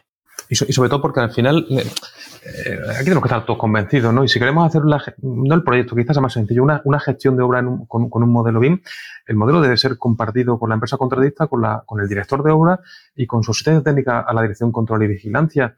Y, aquí ya no vale engañar, intentar engañar, en mediciones, ¿no? Eh, es, eso no, eso ya aquí no funciona. Las empresas españolas son grandes constructoras y no se dedican a, a defender eh, proyectos quitando mediciones, sino a gestionar contratos. De poco sirve decir que dice 10.000 metros cúbicos más de, de terraplén o intentar esa, esa bagatela, ¿no? Lo importante de la empresa es que ser, ser capaz de aprovechar esa metodología, la empresa, ojo, digo, ¿eh? para gestionar mejor sus recursos y reducir sus costes, que al final es la forma de optimizar, de, optimizar sus beneficios. No, no, no, no, no, no enrearnos aquí en, en engañarnos con las mediciones, ¿no? No puedo ser más sincero, es como lo estoy viendo yo. y, hacia dónde tenemos que ir, qué es cómo nos va esto a, mejorar nuestro sistema a nivel global. ¿eh? La guía, además de los nueve estupendos capítulos que ocupan las 100 primeras páginas, incluye siete anexos, que parece están a la altura del resto del contenido. Para empezar, un anexo completísimo. Si alguien todavía no conoce la diferencia entre modelo federado y un modelo integrado, o no sabe a qué nos referimos con being friendly, being little o being lonely, por favor que no deje de acudir a la, guía. El anexo 2 incluye un listado de elementos modelables que la vigen. No exagero si digo que el listado se sitúa en unos 300 elementos organizados por disciplina y subdisciplina. Despejes y desbroces, columnas de grava, riegos, marcas longitudinales y transversales, alcantarillas, defensa de escollera, etcétera, etcétera, etcétera. ¿Qué pasa si necesitamos algo que no esté incluido ahí. ¿Eh? ¿Qué pasa? bueno, ¿Eh? ¿Ahora qué? Pues esa, pregunta es más complicada. No pasa nada. Vamos a ver. Si lo sabemos cuando, cuando estamos en las fases iniciales del contrato, o sea, en la fase de, de pre o, o, la fase BEP, lo incluimos y sin problema. ¿Que nos surge a posteriori? Va a ser difícil, va a ser difícil. Pero si eso ocurriera, oye, pues lo incluimos, lo indicamos y lo contemplamos. Y aquí paz y después gloria. Eh, creo que ese caso se va a dar en pocas circunstancias, pero como todo en este mundo, ¿no? Oye, arreglemos y pongámosle el, parche. Nos puede dar un poquito miedo tantos elementos. Al final, oye, eh, tampoco se nos vaya, ¿no? No hay que incluir todos los elementos eh, en todos los proyectos, solo aquellos dentro de las disciplinas con las que nosotros estemos trabajando. Jolines, todos los elementos de su disciplina túneles, nosotros casi seguro que jamás los vamos a utilizar, pero ya que los teníamos creados, oye, pues decidimos mantenerlos y dejarlos ahí. Quizá lo suyo hubiese sido no haberlos escrito, ¿no? Y haber hecho un hipervínculo a una página web para, para, para no enfollonar la, la, guía. Por eso decidimos también eh, sacarlos al, al, anexo, ¿no? Eh, ojo, eh, solo aquellos elementos que nos interesen de cada una de las disciplinas, independientemente de ese nuevo que nos salga, ¿no? Y que nos vaya a romper un poquito los esquemas, ¿no? no sé, se me ocurre de verdad. Eh, hay un elemento que es el elemento de impermeabilización del tablero, ¿vale? Básicamente es un, producto bituminoso que se, utiliza en los tableros antes de las capas de, mezcla bituminosa, ¿no? Salvo en, en, ocasiones contadísimas eh, en la que esto sea una cosa hiper necesaria porque eh, condicione la ejecución de la estructura y que eso además lo tengamos metido dentro de una simulación 4D, en la inmensa mayoría, en el 99,9% de los casos, no vamos a modelar un tratamiento de impermeabilización. Simplemente será un tratamiento que tendrá su pliego de predicciones técnicas particulares y su medición sacada, eso sí, seguramente del tablero en cuanto a su superficie, ¿no? Y eh, lo comenté antes, ahora mismo estamos redefiniendo todos los elementos, ¿vale? En, comunión con la, con la ATC, con el Ministerio de Fomento y con otras administraciones, para que sea común, ¿no? Entendemos que tampoco podemos volver a las empresas de ingeniería, a las empresas, constructoras, ¿no? Y que, y que haya 17 reinos de taifa y, el Estado, ¿no? Sino eh, un poquito de, de, de, organización, ¿no? Aparte de ese anexo, hay, hay, hay otros otro, otros cuatro más, son, son, son interesantes, ¿no? El tercero, el cuarto, el quinto y el sexto, Te pregunto yo por ellos. Em, vamos a hablar de esos siguientes anexos, que son eh, plantillas para la, elaboración de un plan de ejecución BIM, de un BEP, eh, etcétera. Es de agradecer que la guía eh, no deje ni al trabajador de la administración ni al potencial licitante solo ante el peligro y que suministre pues en esos anexos unas plantillas de fácil uso para tener un punto de partida desde el que enfrentarse a esa bueno nueva documentación a integrar en un proyecto gestionado con metodología BIM. Se incluye una plantilla para la elaboración del plan de ejecución BIM, algo habitual, pero también otras de requerimientos BIM para proyectos, de requerimientos BIM para obras, para asistencias técnicas, específicamente dirigidos a los técnicos de la, Dirección General que se vean en la necesidad de preparar un contrato tipo. Y realmente está muy bien, son unos muy buenos documentos de partida. Pero, em, a ver, lo pregunto eh, desde el punto de vista del que ha sido técnico de la administración durante 12, 13 años. Y eh, a mí, sinceramente, poca gracia me hizo que con la ley de contratos del sector público en 2017, pues a los directores facultativos nos echaran encima la supervisión en la ejecución del contrato, con todo lo que supone desde el punto de vista administrativo.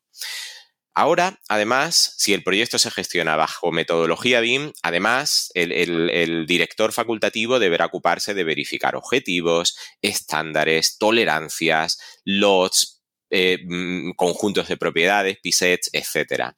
Esto obliga a una preparación y dedicación brutal por parte de los directores facultativos, por mucha ayuda, que insisto que es una ayuda muy valiosa la que se obtenga de todos estos anexos. Así que eh, pregunto, ¿cómo aborda la Administración esta nueva exigencia a sus técnicos? ¿Se contempla algún protocolo de división de tareas y o responsabilidades? Eh, sí, y además viene en la guía. Verás, eh, esta es la gran pregunta que además nos hacemos todos y me hacen los compañeros. Dicen, ostras, es que entonces me va a obligar a, tener más responsabilidades y más trabajo. Y, digo, no, no, no, no. Lo que vamos a hacer es otra cosa, quizá un pelín distinta y podemos tener miedo a lo desconocido, pero no. Veréis, nosotros en, nuestra, en, en nuestras obras de carreteras básicamente nuestras obras, ¿vale? Nos centramos ahí si queréis y lo extendemos después si, si, nos apetece, ¿no? En las obras importantes eh, tenemos una empresa contratista de obra, estamos nosotros como director de obra, que somos nombrados directores de obra, pero contamos con una asistencia técnica a la Dirección Control y Vigilancia. Esa empresa de asistencia técnica con su pliego de prescripciones es la que hace el desbroce de toda la información y de toda la gestión y el seguimiento de calidad de la obra. Es la que lleva el control de mediciones, es la que lleva el control de, los ensayos, es el que aprueba el pack de la, de, la, de la, empresa y toda esa información después se revierte al, director de la obra, que al final el que da el último visto bueno. Pero todo eso viene ya desmembrado por esa ingeniería que trabajan con nosotros. No sé, eh, sería impensable en un tramo de autovía que una sola persona, un funcionario nuestro, eh, fuera el encargado y responsable de todo. Eh, cuenta con un equipo importante de gente también nosotros lo vamos a hacer así. Y de hecho, dentro de, los anexos, el anexo sexto está dedicado exclusivamente a incluir los requerimientos BIM que debemos hacer a las asistencias técnicas de edición, control y vigilancia. Para que nosotros, ese desbroce previo de ese control del lot de propiedades, del BEP, de, todo eso, nos lo debe hacer esta empresa igual que nos hace el chequeo, el control de calidad o, nos ayuda en las, en, las mediciones. Y para que nos quede claro, ¿eh? y además lo leo textual, porque así viene expresado en, la guía, porque, porque, porque tenemos que aprovechar además el conocimiento, la información y, el desarrollo que las ingenierías españolas y algunas incluso extremeñas tienen en, en, en, BIM, ¿no? Y ojo, se dice eh, como, como como obligaciones, supervisará los usos BIM asociados al contrato de obras, de manera que aprobará y validará los entregables BIM del contratista durante la ejecución de la misma.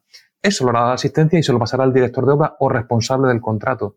Sobre la base de ese informe y con su mayor o menor conocimiento, será al final el director el que tenga la última palabra. Será responsable la asistencia técnica de la gestión del entorno común de datos de las obras, debiendo asegurar en sesiones de trabajo el correcto uso por parte de todos los agentes implicados en la fase de obras. La asistencia técnica, dirección, control y vigilancia será responsable de la supervisión y control de la consecución de los objetivos y los usos asignados a cada rol. Yo, como director de obra, evidentemente tendré que meterme en este mundo y tendré que ser capaz de controlar, de saber de lo que estamos hablando. Pero yo no tengo por qué igual que no tengo por qué ser un calculista para llevar o dirigir una obra de una estructura. Y sigo. La Sociedad Técnica, Dirección y Control y Vigilancia será responsable de la supervisión y control de la adecuada transferencia de modelos y de la observación de las condiciones expresadas en el BEP de redacción del proyecto y del BEP de construcción. Al final, eh, lo que nosotros hacemos es ese trabajo y en cierta medida esa responsabilidad la lanzamos al sector de la, de la ingeniería y solo incluimos como más requerimientos eh, a nuestras asistencias técnicas la dirección, control y vigilancia. Se podría dar el caso, evidentemente, en obras de muy poquita envergadura que no, no contaran asistencia técnica al control y vigilancia. Al final son las mínimas. Realmente son casos casi, casi últimamente excepcionales. Pues seguramente ahí no nos plantearíamos la metodología bien. O a lo mejor eh, seríamos capaces de hacerlo con, con, con, los más listos de la clase o con los que más tiempo lleven con esto y más lanzados estén. Eh, es así, eh, al final. Bien, por eso yo de verdad quiero quitarle siempre hierro al asunto de cara a, mis trabajadores, o, o sea, perdón, no, a los míos, ¿no? sino a los trabajadores de, la, de, mi dirección general, Incluso cuando otra administración se plantea este tipo de cosas, eh, que vea que tiene también salida, que esto no significa un incremento desorbitado de responsabilidad y, de trabajo para sus, funcionarios, porque el sector privado de la ingeniería española es capaz de solventarte la papeleta, como lo hace en la gestión de cualquier obra. Eh, ese es el planteamiento. No sé si he respondido a tu pregunta. No, sí, sí, desde luego. A ver, la duda, eh, em, yo te preguntaba, bueno, conociendo efectivamente, porque la guía sí lo refleja, conociendo cuál iba a ser tu, respuesta.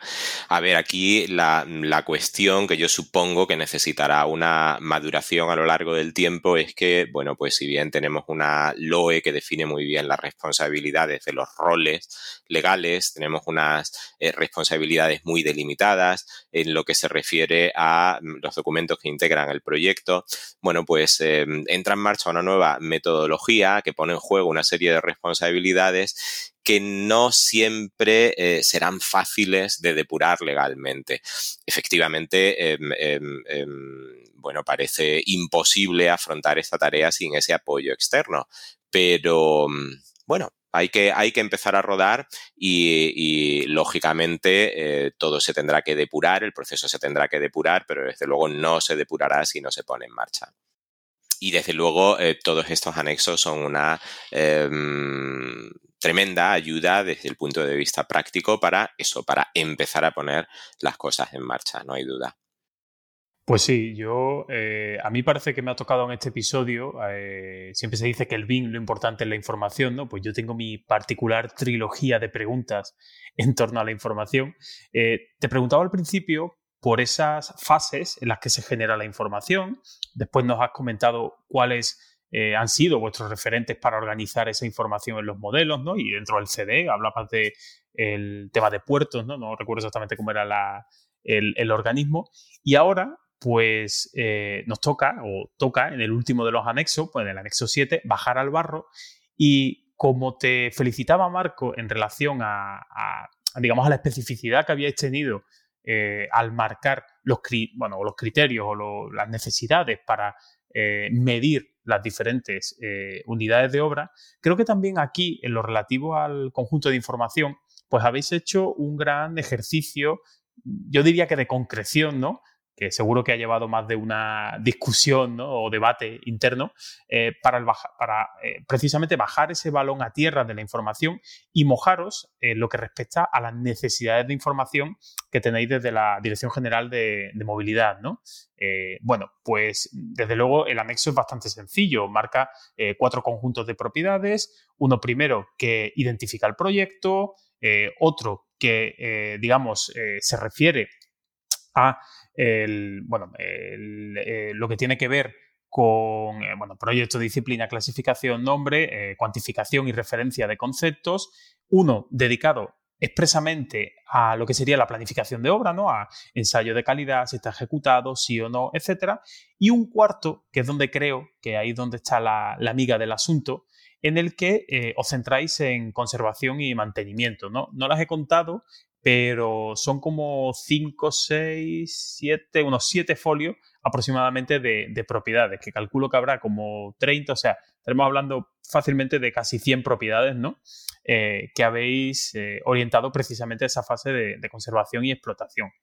Podemos concluir, por tanto, eh, y como ya apuntabas cuando hablabas de esa integración entre BIM y GIS, que el objetivo último de esta guía es facilitar o garantizar en la medida de lo posible que la información va fluyendo desde esa planificación inicial, proyecto, ejecución, para que desemboque, ya que estamos hablando aquí de canales, puertos, carreteras, ¿no? Pues que desemboque eh, en esa última fase, en ese último embalse, ese último repositorio que es la explotación. ¿Es un poco así como lo, habéis planteado?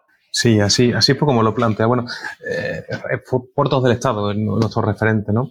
Mira, cuando, cuando empezamos con, a, pensar en este tipo de, esto del BIM, eh, pensamos la orientación hacia conservación y explotación siempre porque al final es lo importante.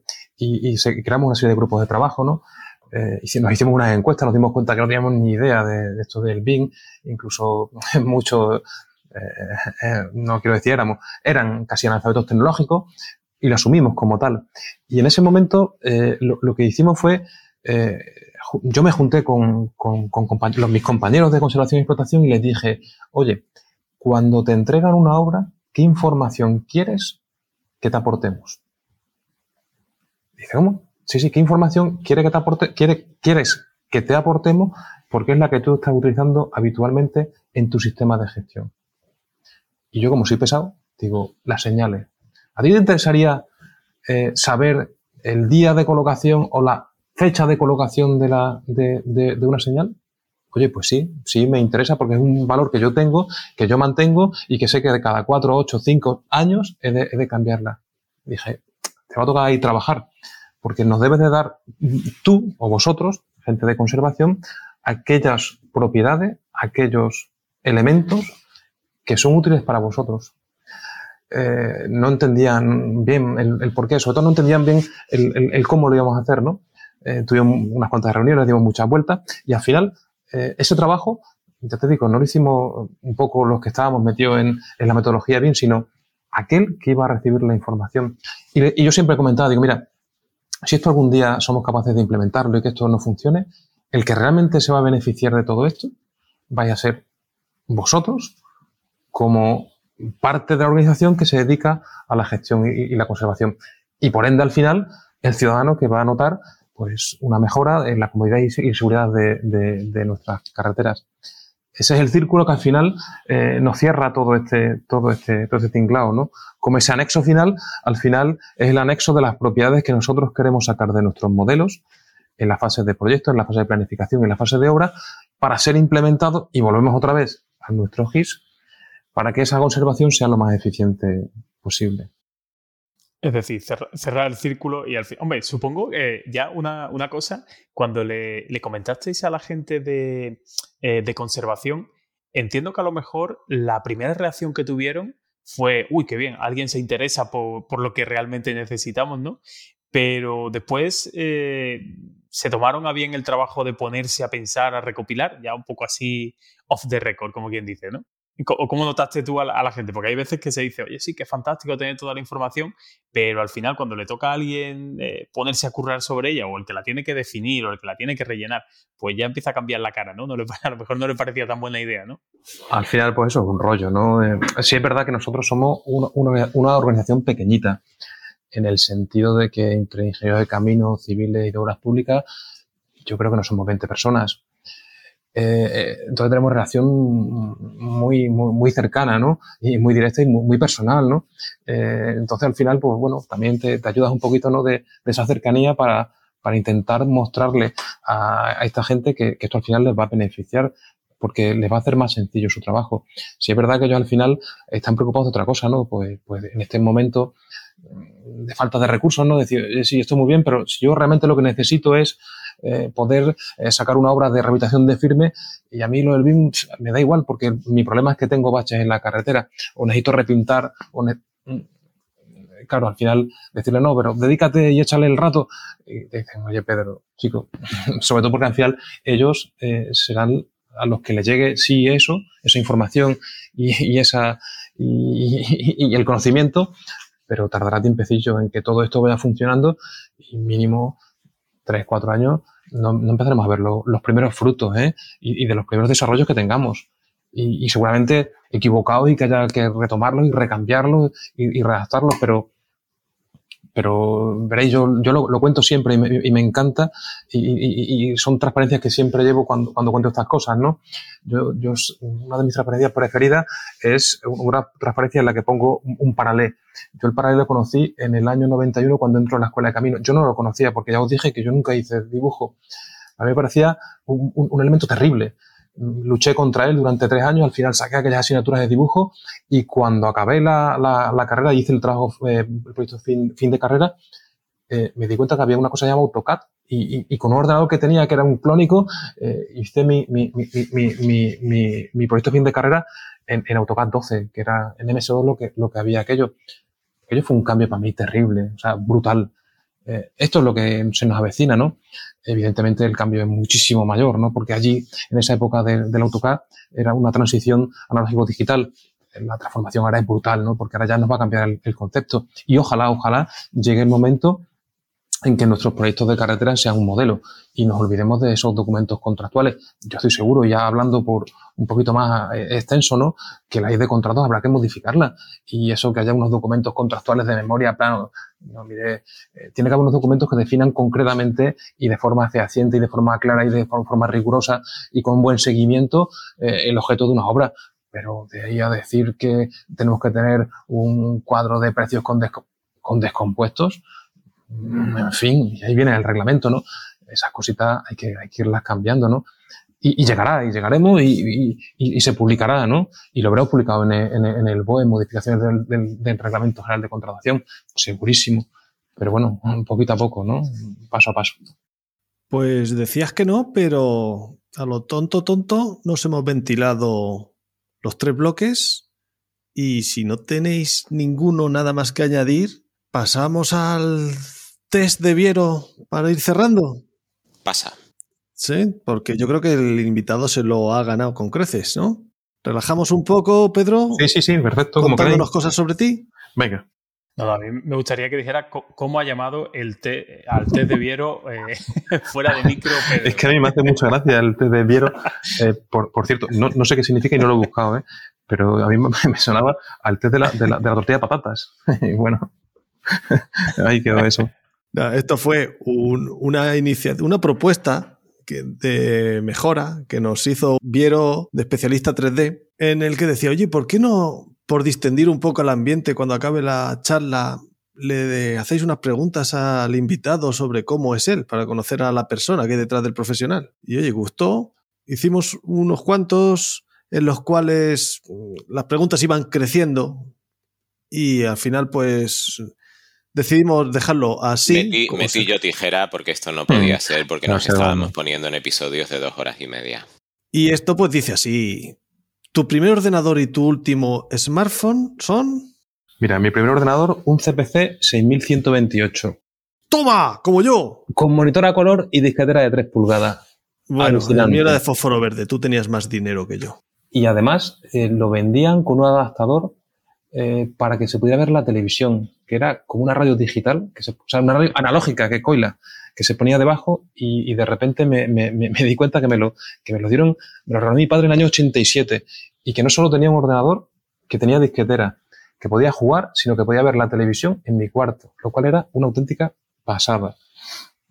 Eh, eh, me encantó ese, ese, ese, ese, ordenador, esos recuerdos de, de, esas tardes cargando juegos de cinta de cassette, porque al final eh, la, el disquete, juegos en disquete, como había, no había muchos ordenadores de este tipo, pues tampoco se, se prodigaban, ¿no? Recuerdo maravilloso. Eh, por, por, cierto, y, por comentar, ¿no? Mi, padre era, era el hombre, era talabartero y se dedicaba al cuero, ¿no? El hombre era, era, era autónomo no tenía estudios, pero sí era un hombre de, de, conocimiento del mundo, ¿no? Y él no entendía aquello, no, no sabía si aquello era una, una, pantalla, si era una máquina de escribir, y no entendía para qué, para qué servía. Y, yo creo que era un enrea, la verdad, me reconozco. Eh, en aquella época conseguí una hoja de cálculo, no recuerdo quién, de quién era aquella hoja de cálculo, quién era el fabricante, y, le preparé una pequeña hoja para, para, hacer, para sacar las declaraciones de, de, del IVA, ¿no? Y, y, mi padre, cuando la verdad es que se lo, se lo mostré, se lo enseñé, y, se dio cuenta que su trabajo de, de, un fin de semana entero luchando con la calculadora, que no había forma de cuadrar aquellos libros mayores, se dio cuenta que en dos horas lo teníamos hecho y además cuadrado, ¿no? Y mi padre dijo, vaya, parece que, que eso que te hemos comprado sirve para algo, ¿no? Eh, teléfono, eh, he tenido que mirarlo, ¿eh? lo reconozco, porque en su momento sí, sí, sí tuve iPhone, un 4S, algún Nexus, el 4, el 5, eh, ya voy a teléfonos normalitos que son los que me solventan, ¿no? Ahora mismo el Redmi Note 8, 8T, eh, un teléfono normal que me, que me sobra, ¿eh? ¿Libro de papel o digital? para leer sin duda, en papel, muchísimo más bonito, más cómodo. Para mí se lee muchísimo mejor que el digital, es bonito, es agradable y además no gasta energía y queda súper bien después las, las estanterías. No obstante, el digital ahí está, hay que utilizarlo, hay que aprovecharlo cuando viajas, cuando estás fuera de casa. Y, pongo en, relevancia ¿no? la aplicación eBiblio, eh, donde están metidas todas las bibliotecas públicas de, las comunidades autónomas, donde hay unos repositorios enormes y donde se pueden descargar esos libros y leer con plazo de 15 o 20 días, eh, que también son una delicia, evidentemente. Pero la guía no tiene edición papel. Eh, sí, sí tiene edición papel. Ah, sí. Sí. Sí, al final hicimos una, una, pequeña edición en, en, en, papel, no sé, 50, 100 ejemplares, eh, por aquello de, de, poder entregarla eh, en, alguna ocasión, ¿no? Pero, pero no, no, realmente no, no, no está orientada hacia el papel, ¿no? Claro, no tiene sentido, ¿eh? No, nada, cero. Oye, pues yo he descubierto lo de Biblio que has comentado, lo, lo descubrí eh, hace unos meses y tuve que reactivar el carnemio de la biblioteca. Eso es, no, eso es. No lo tenía activo. Funciona y oye, funciona fenomenal. Funciona fenomenal. fantástico, ¿eh? Sí, sí, sí, sí. Tener ebook, eso, lo que tú dices, son sí, 15 días, una cosa así. Eh, te puedes poner lista de espera si, si no está un ebook y, y es súper sencillo. Hombre, si se pudiese integrar con todos los ebooks del mercado, bueno, pero es verdad que tienes aplicación del móvil, es como Adobe, Adobe Edition me parece que es ¿no? lo que hay que utilizar. Mm. Y la verdad que funciona fantástico. Yo lo recomiendo que, que desempolvéis los carnes de biblioteca. No, yo lo, utilizo eh, precisamente si yo le veo algún problema al, al, libro en papel, es que cuando terminas hay que colocarlo en la estantería. Eso es lo que no me gusta, pero yo esta misma tarde he estado en la biblioteca, en la biblioteca con mi hijo y hemos sacado un par de libros. Además me encanta, tenemos una biblioteca estupenda aquí en Badajoz. Mm, cierto es. Seguimos. ¿Playa o montaña? Y un lugar concreto que te encante. Pues mira, tenemos dos niñas mm, que ya no son pequeñas, pero tienen 9 y 11 años, con lo cual visita a la, a, la playa en verano obligatorio. Eh, aunque sea poquito. Bueno, no me gusta excesivo, pero yo lo disfruto. La verdad es que, me lo paso bien, evidentemente, en la playa, por ella, ¿no? Y, y, por el entorno familiar con mi mujer, ¿no? No obstante, prefiero, prefiero el interior, ¿no? Y me quedo con dos sitios, no con uno, con dos. Y no soy capaz de, de, elegir ninguno, ¿eh? Por un lado, las Urdes y una pequeña alquería llamada Herías, donde, donde tenemos dos amigos, Marisol y Aurelio, que nos reciben siempre con los brazos abiertos cada vez que vamos. Ellos y su familia. Encantadores. Y en segundo lugar, un rinconcito al lado del río Árrago, en la Sierra de Gata, cerquita de Cadalso de Gata, donde un grupo de familias y amigos, que, que, somos de toda la vida, mantenemos una parcelita desde hace casi, casi 30 años y allí nos juntamos y aquello lo vamos compartiendo de forma mancomunada. No puedo elegir. No lo pierdas, sigue haciéndolo. ¿Eres cocinillas y cuál es la comida con la que te chupan los dedos? Pues mira, yo, eh, yo no entré en la cocina a, hasta que me vi obligado por la conciliación familiar y fue, fue a raíz del de, nacimiento de mi primera hija, ¿no? Eh, sobre todo cuando era más pequeñita, pues mi mujer eh, en las tardes, a tarde-noche, ella se dedicaba a atender a las niñas y a bañarlas, a ducharlas, a prepararles, a cambiar la ropa y, y yo me vi obligado a entrar en la, en la, en la cocina a hacer la cena. Y, y, atender la cocina, la vajilla, todo ese tipo de cosillas, me empezó a tocar a mí, ¿no? Oye, y sin querer 11 años después, pues, pues yo soy el que cocina en casa y lo hago todo, ¿eh? Salvo los postres, que sí me encanta comerlos, pero no me salen bien. Y paso está mi mujer, Ana, que por cierto, una delicia. Eh, me gusta y, y, creo que lo, como me lo hice en casa, que no lo haré mal, eh, los platos de cuchara. Alubias, lentejas, patatas con acelga, arroz pati bacalao que comimos el domingo. Y oye, eh, cocido, que, que, creo que me queda muy bien y además, como yo digo, sirve para tres días. Entonces, como yo. Cuchara claro. y si puede ser hecha por abuela, mejor. Hombre. Que supera a las madres. Totalmente. Y ahora llega la pregunta que tiene dividida España.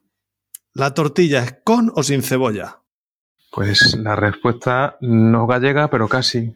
Pues como la quieren mis hijas. Y ellas la quieren sin cebolla. Bueno, vamos a concretar. Sabemos que ayer hiciste tortilla para cenar. ¿Llevaba cebolla o no llevaba cebolla la de ayer? Pues ayer eh, nos saltamos nuestros protocolos y nuestros principios. Y la hicimos con patatas fritas de bolsa. Y además sacamos un poquito de jamón para la familia y para los padres un poquito de vino. era un día especial. Con lo cual, especial por la tortilla. Ole, grande, muy grande. Esa, nunca te han salido por la tangente así, ¿eh? Me, me ha dejado con las patas colgando. No, desde luego ha sido la respuesta más original, sin duda, que nos han dado a esta pregunta. Sí, habrá que probarlo. Película y libro y canción favorita. Y o no. Mira, eh, película. No sé por qué. No lo sé. Eh, y es El Imperio del Sol de Steven Spielberg. No sé por, el por qué. La vi, eh, pues sería en el año lo busco ahora, ¿eh? El año 87 yo era, era, era, era un crío, lo, sé que lo vi en, el Cine Colisión en Cáceres, en pantalla gigante, una tarde, no he vuelto a verla, pero me impresionó, de niño me impresionó, me impresionó la música, me impresionó la, las imágenes del final cuando el resplandor de la, de la, bomba atómica de Hiroshima, el niño Jim, que se llamaba, ¿no? Eh, piensa que es aquella señora que acaba de morir y cuando encuentra a sus padres al final de la película, aquello me, me, me impresionó, me encantó y si alguien me pregunta por una película es esa, ¿eh? Ya digo, la vi en su momento, no he vuelto a verla, pero el recuerdo es brutal. A veces he pensado volver a verla, pero, pero no quiero estropear el, el recuerdo. El libro no tengo preferido. No, no soy capaz, ¿no? Sí quizá autores, ¿no? Eh, se me vienen a la cabeza autores de los que tengo en casa eh, en papel su obra casi completa. Eh, Saramago me parece, bueno, premio Nobel, ¿no? Que le vamos a decir, ¿no? Ensayo sobre la lucidez, ensayo sobre la ceguera o la balsa de piedra, ¿no? esta última, brutal, la capacidad de síntesis e imaginación de lo que es y de lo que podría ser la península ibérica y sus habitantes. Otro autor, Eduardo Mendoza, me parece un, autor genial, incisivo, certero, tío pícaro y, me quedo de todos los libros que me los habré leído y si no tengo el 90, tengo el 95% con el primero que leí en el instituto obligado y que me encantó a mí y a todos los compañeros de clase que nos reíamos, que fue el misterio de la crista embrujada, desterrillante. En cuanto a la música, eh, si me tengo que quedar, eh, me quedo con lo que llevo escuchando. He escuchado muchas cosas durante mucho, en mi distinto periodo de tiempo, pero siempre me acompañó Joaquín Sabina y si he de elegir algo, pues, pues alguna canción de los años 90, de esa, de esa adolescencia mía. Eh, no sé, Peor para el Sol, Paso entre Caballeros, una de estas. Y por último, la afición que te, que te encanta es. Pues mi rédito de deporte. Eh, la verdad es que intento y sigo haciendo bastante deporte al aire libre que me gusta y me viene súper bien, ¿no? Ahora mismo correr. Eh, en su momento hice, hice, he hecho medias maratones, incluso maratones completas incluso antes de la pandemia me lancé a, a, una, a, un, a un triatlón, ya ahora no podemos como está la cosa, ¿no? Ahora disfruto muchísimo con, con mi perro Rex, un podenco nueve meses, eh, nervio, ¿no?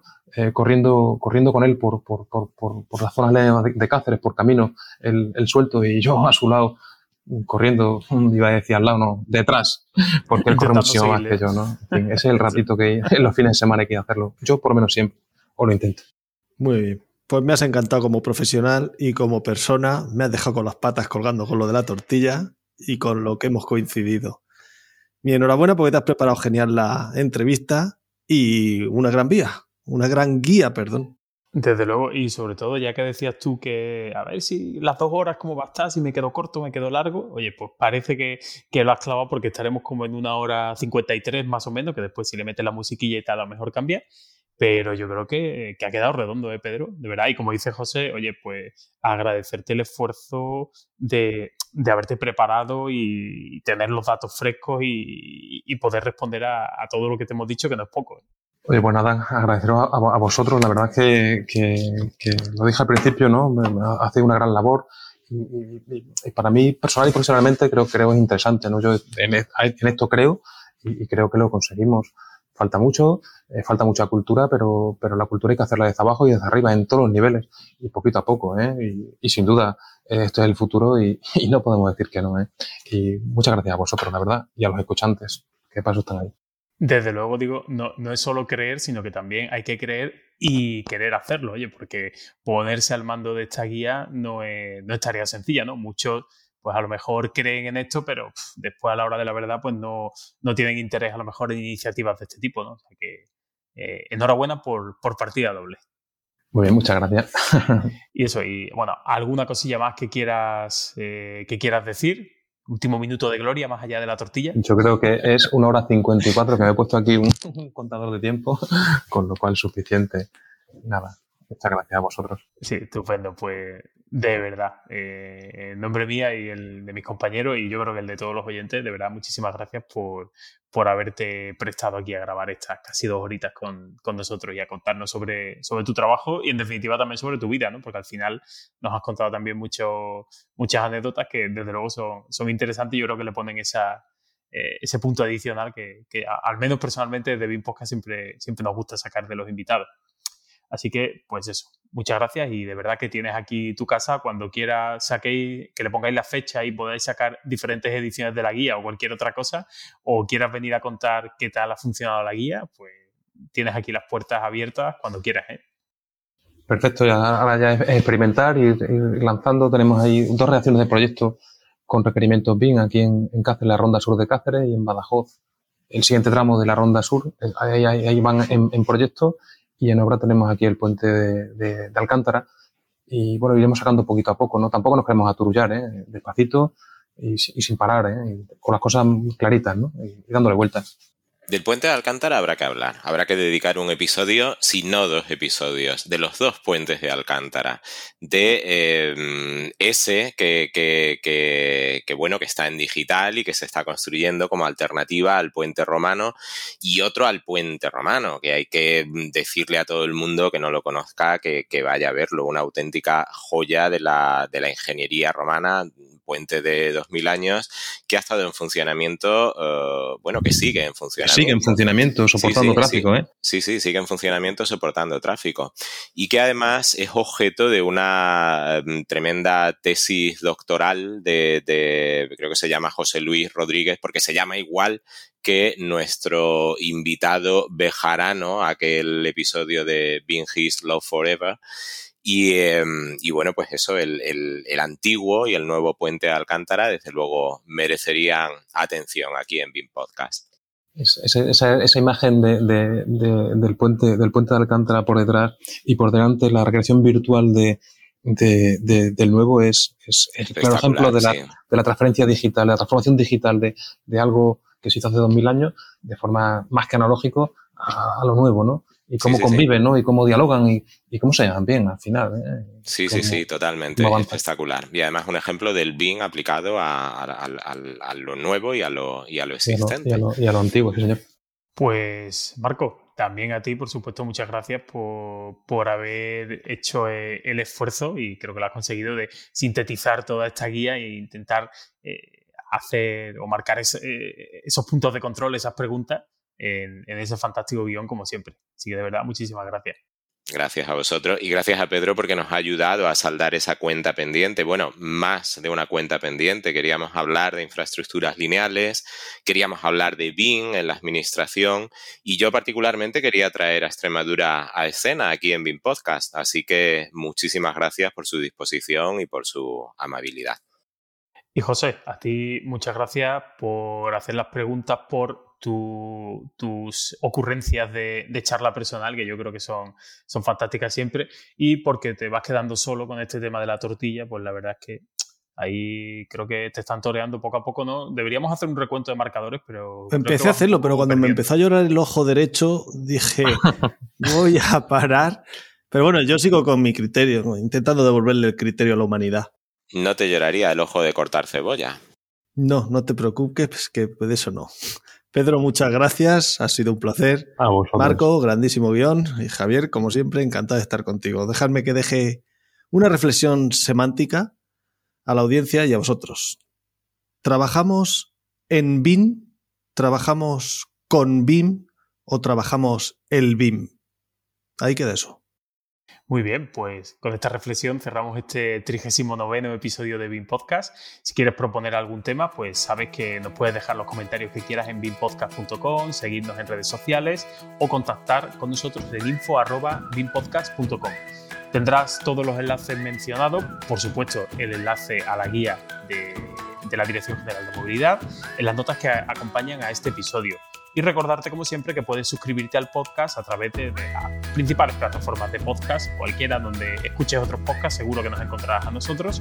O si tienes más dudas, pues pásate por bimpodcast.com barra suscripción. Y recuerda, si cuando vayas a comprar algo en Amazon quieres colaborar con esta, nuestra y vuestra causa, hazlo entrando desde binpodcast.com barra Amazon. No te costará más y nos dejará unos centimillos que nos ayudará a seguir con este proyecto. Un saludo y hasta el próximo episodio.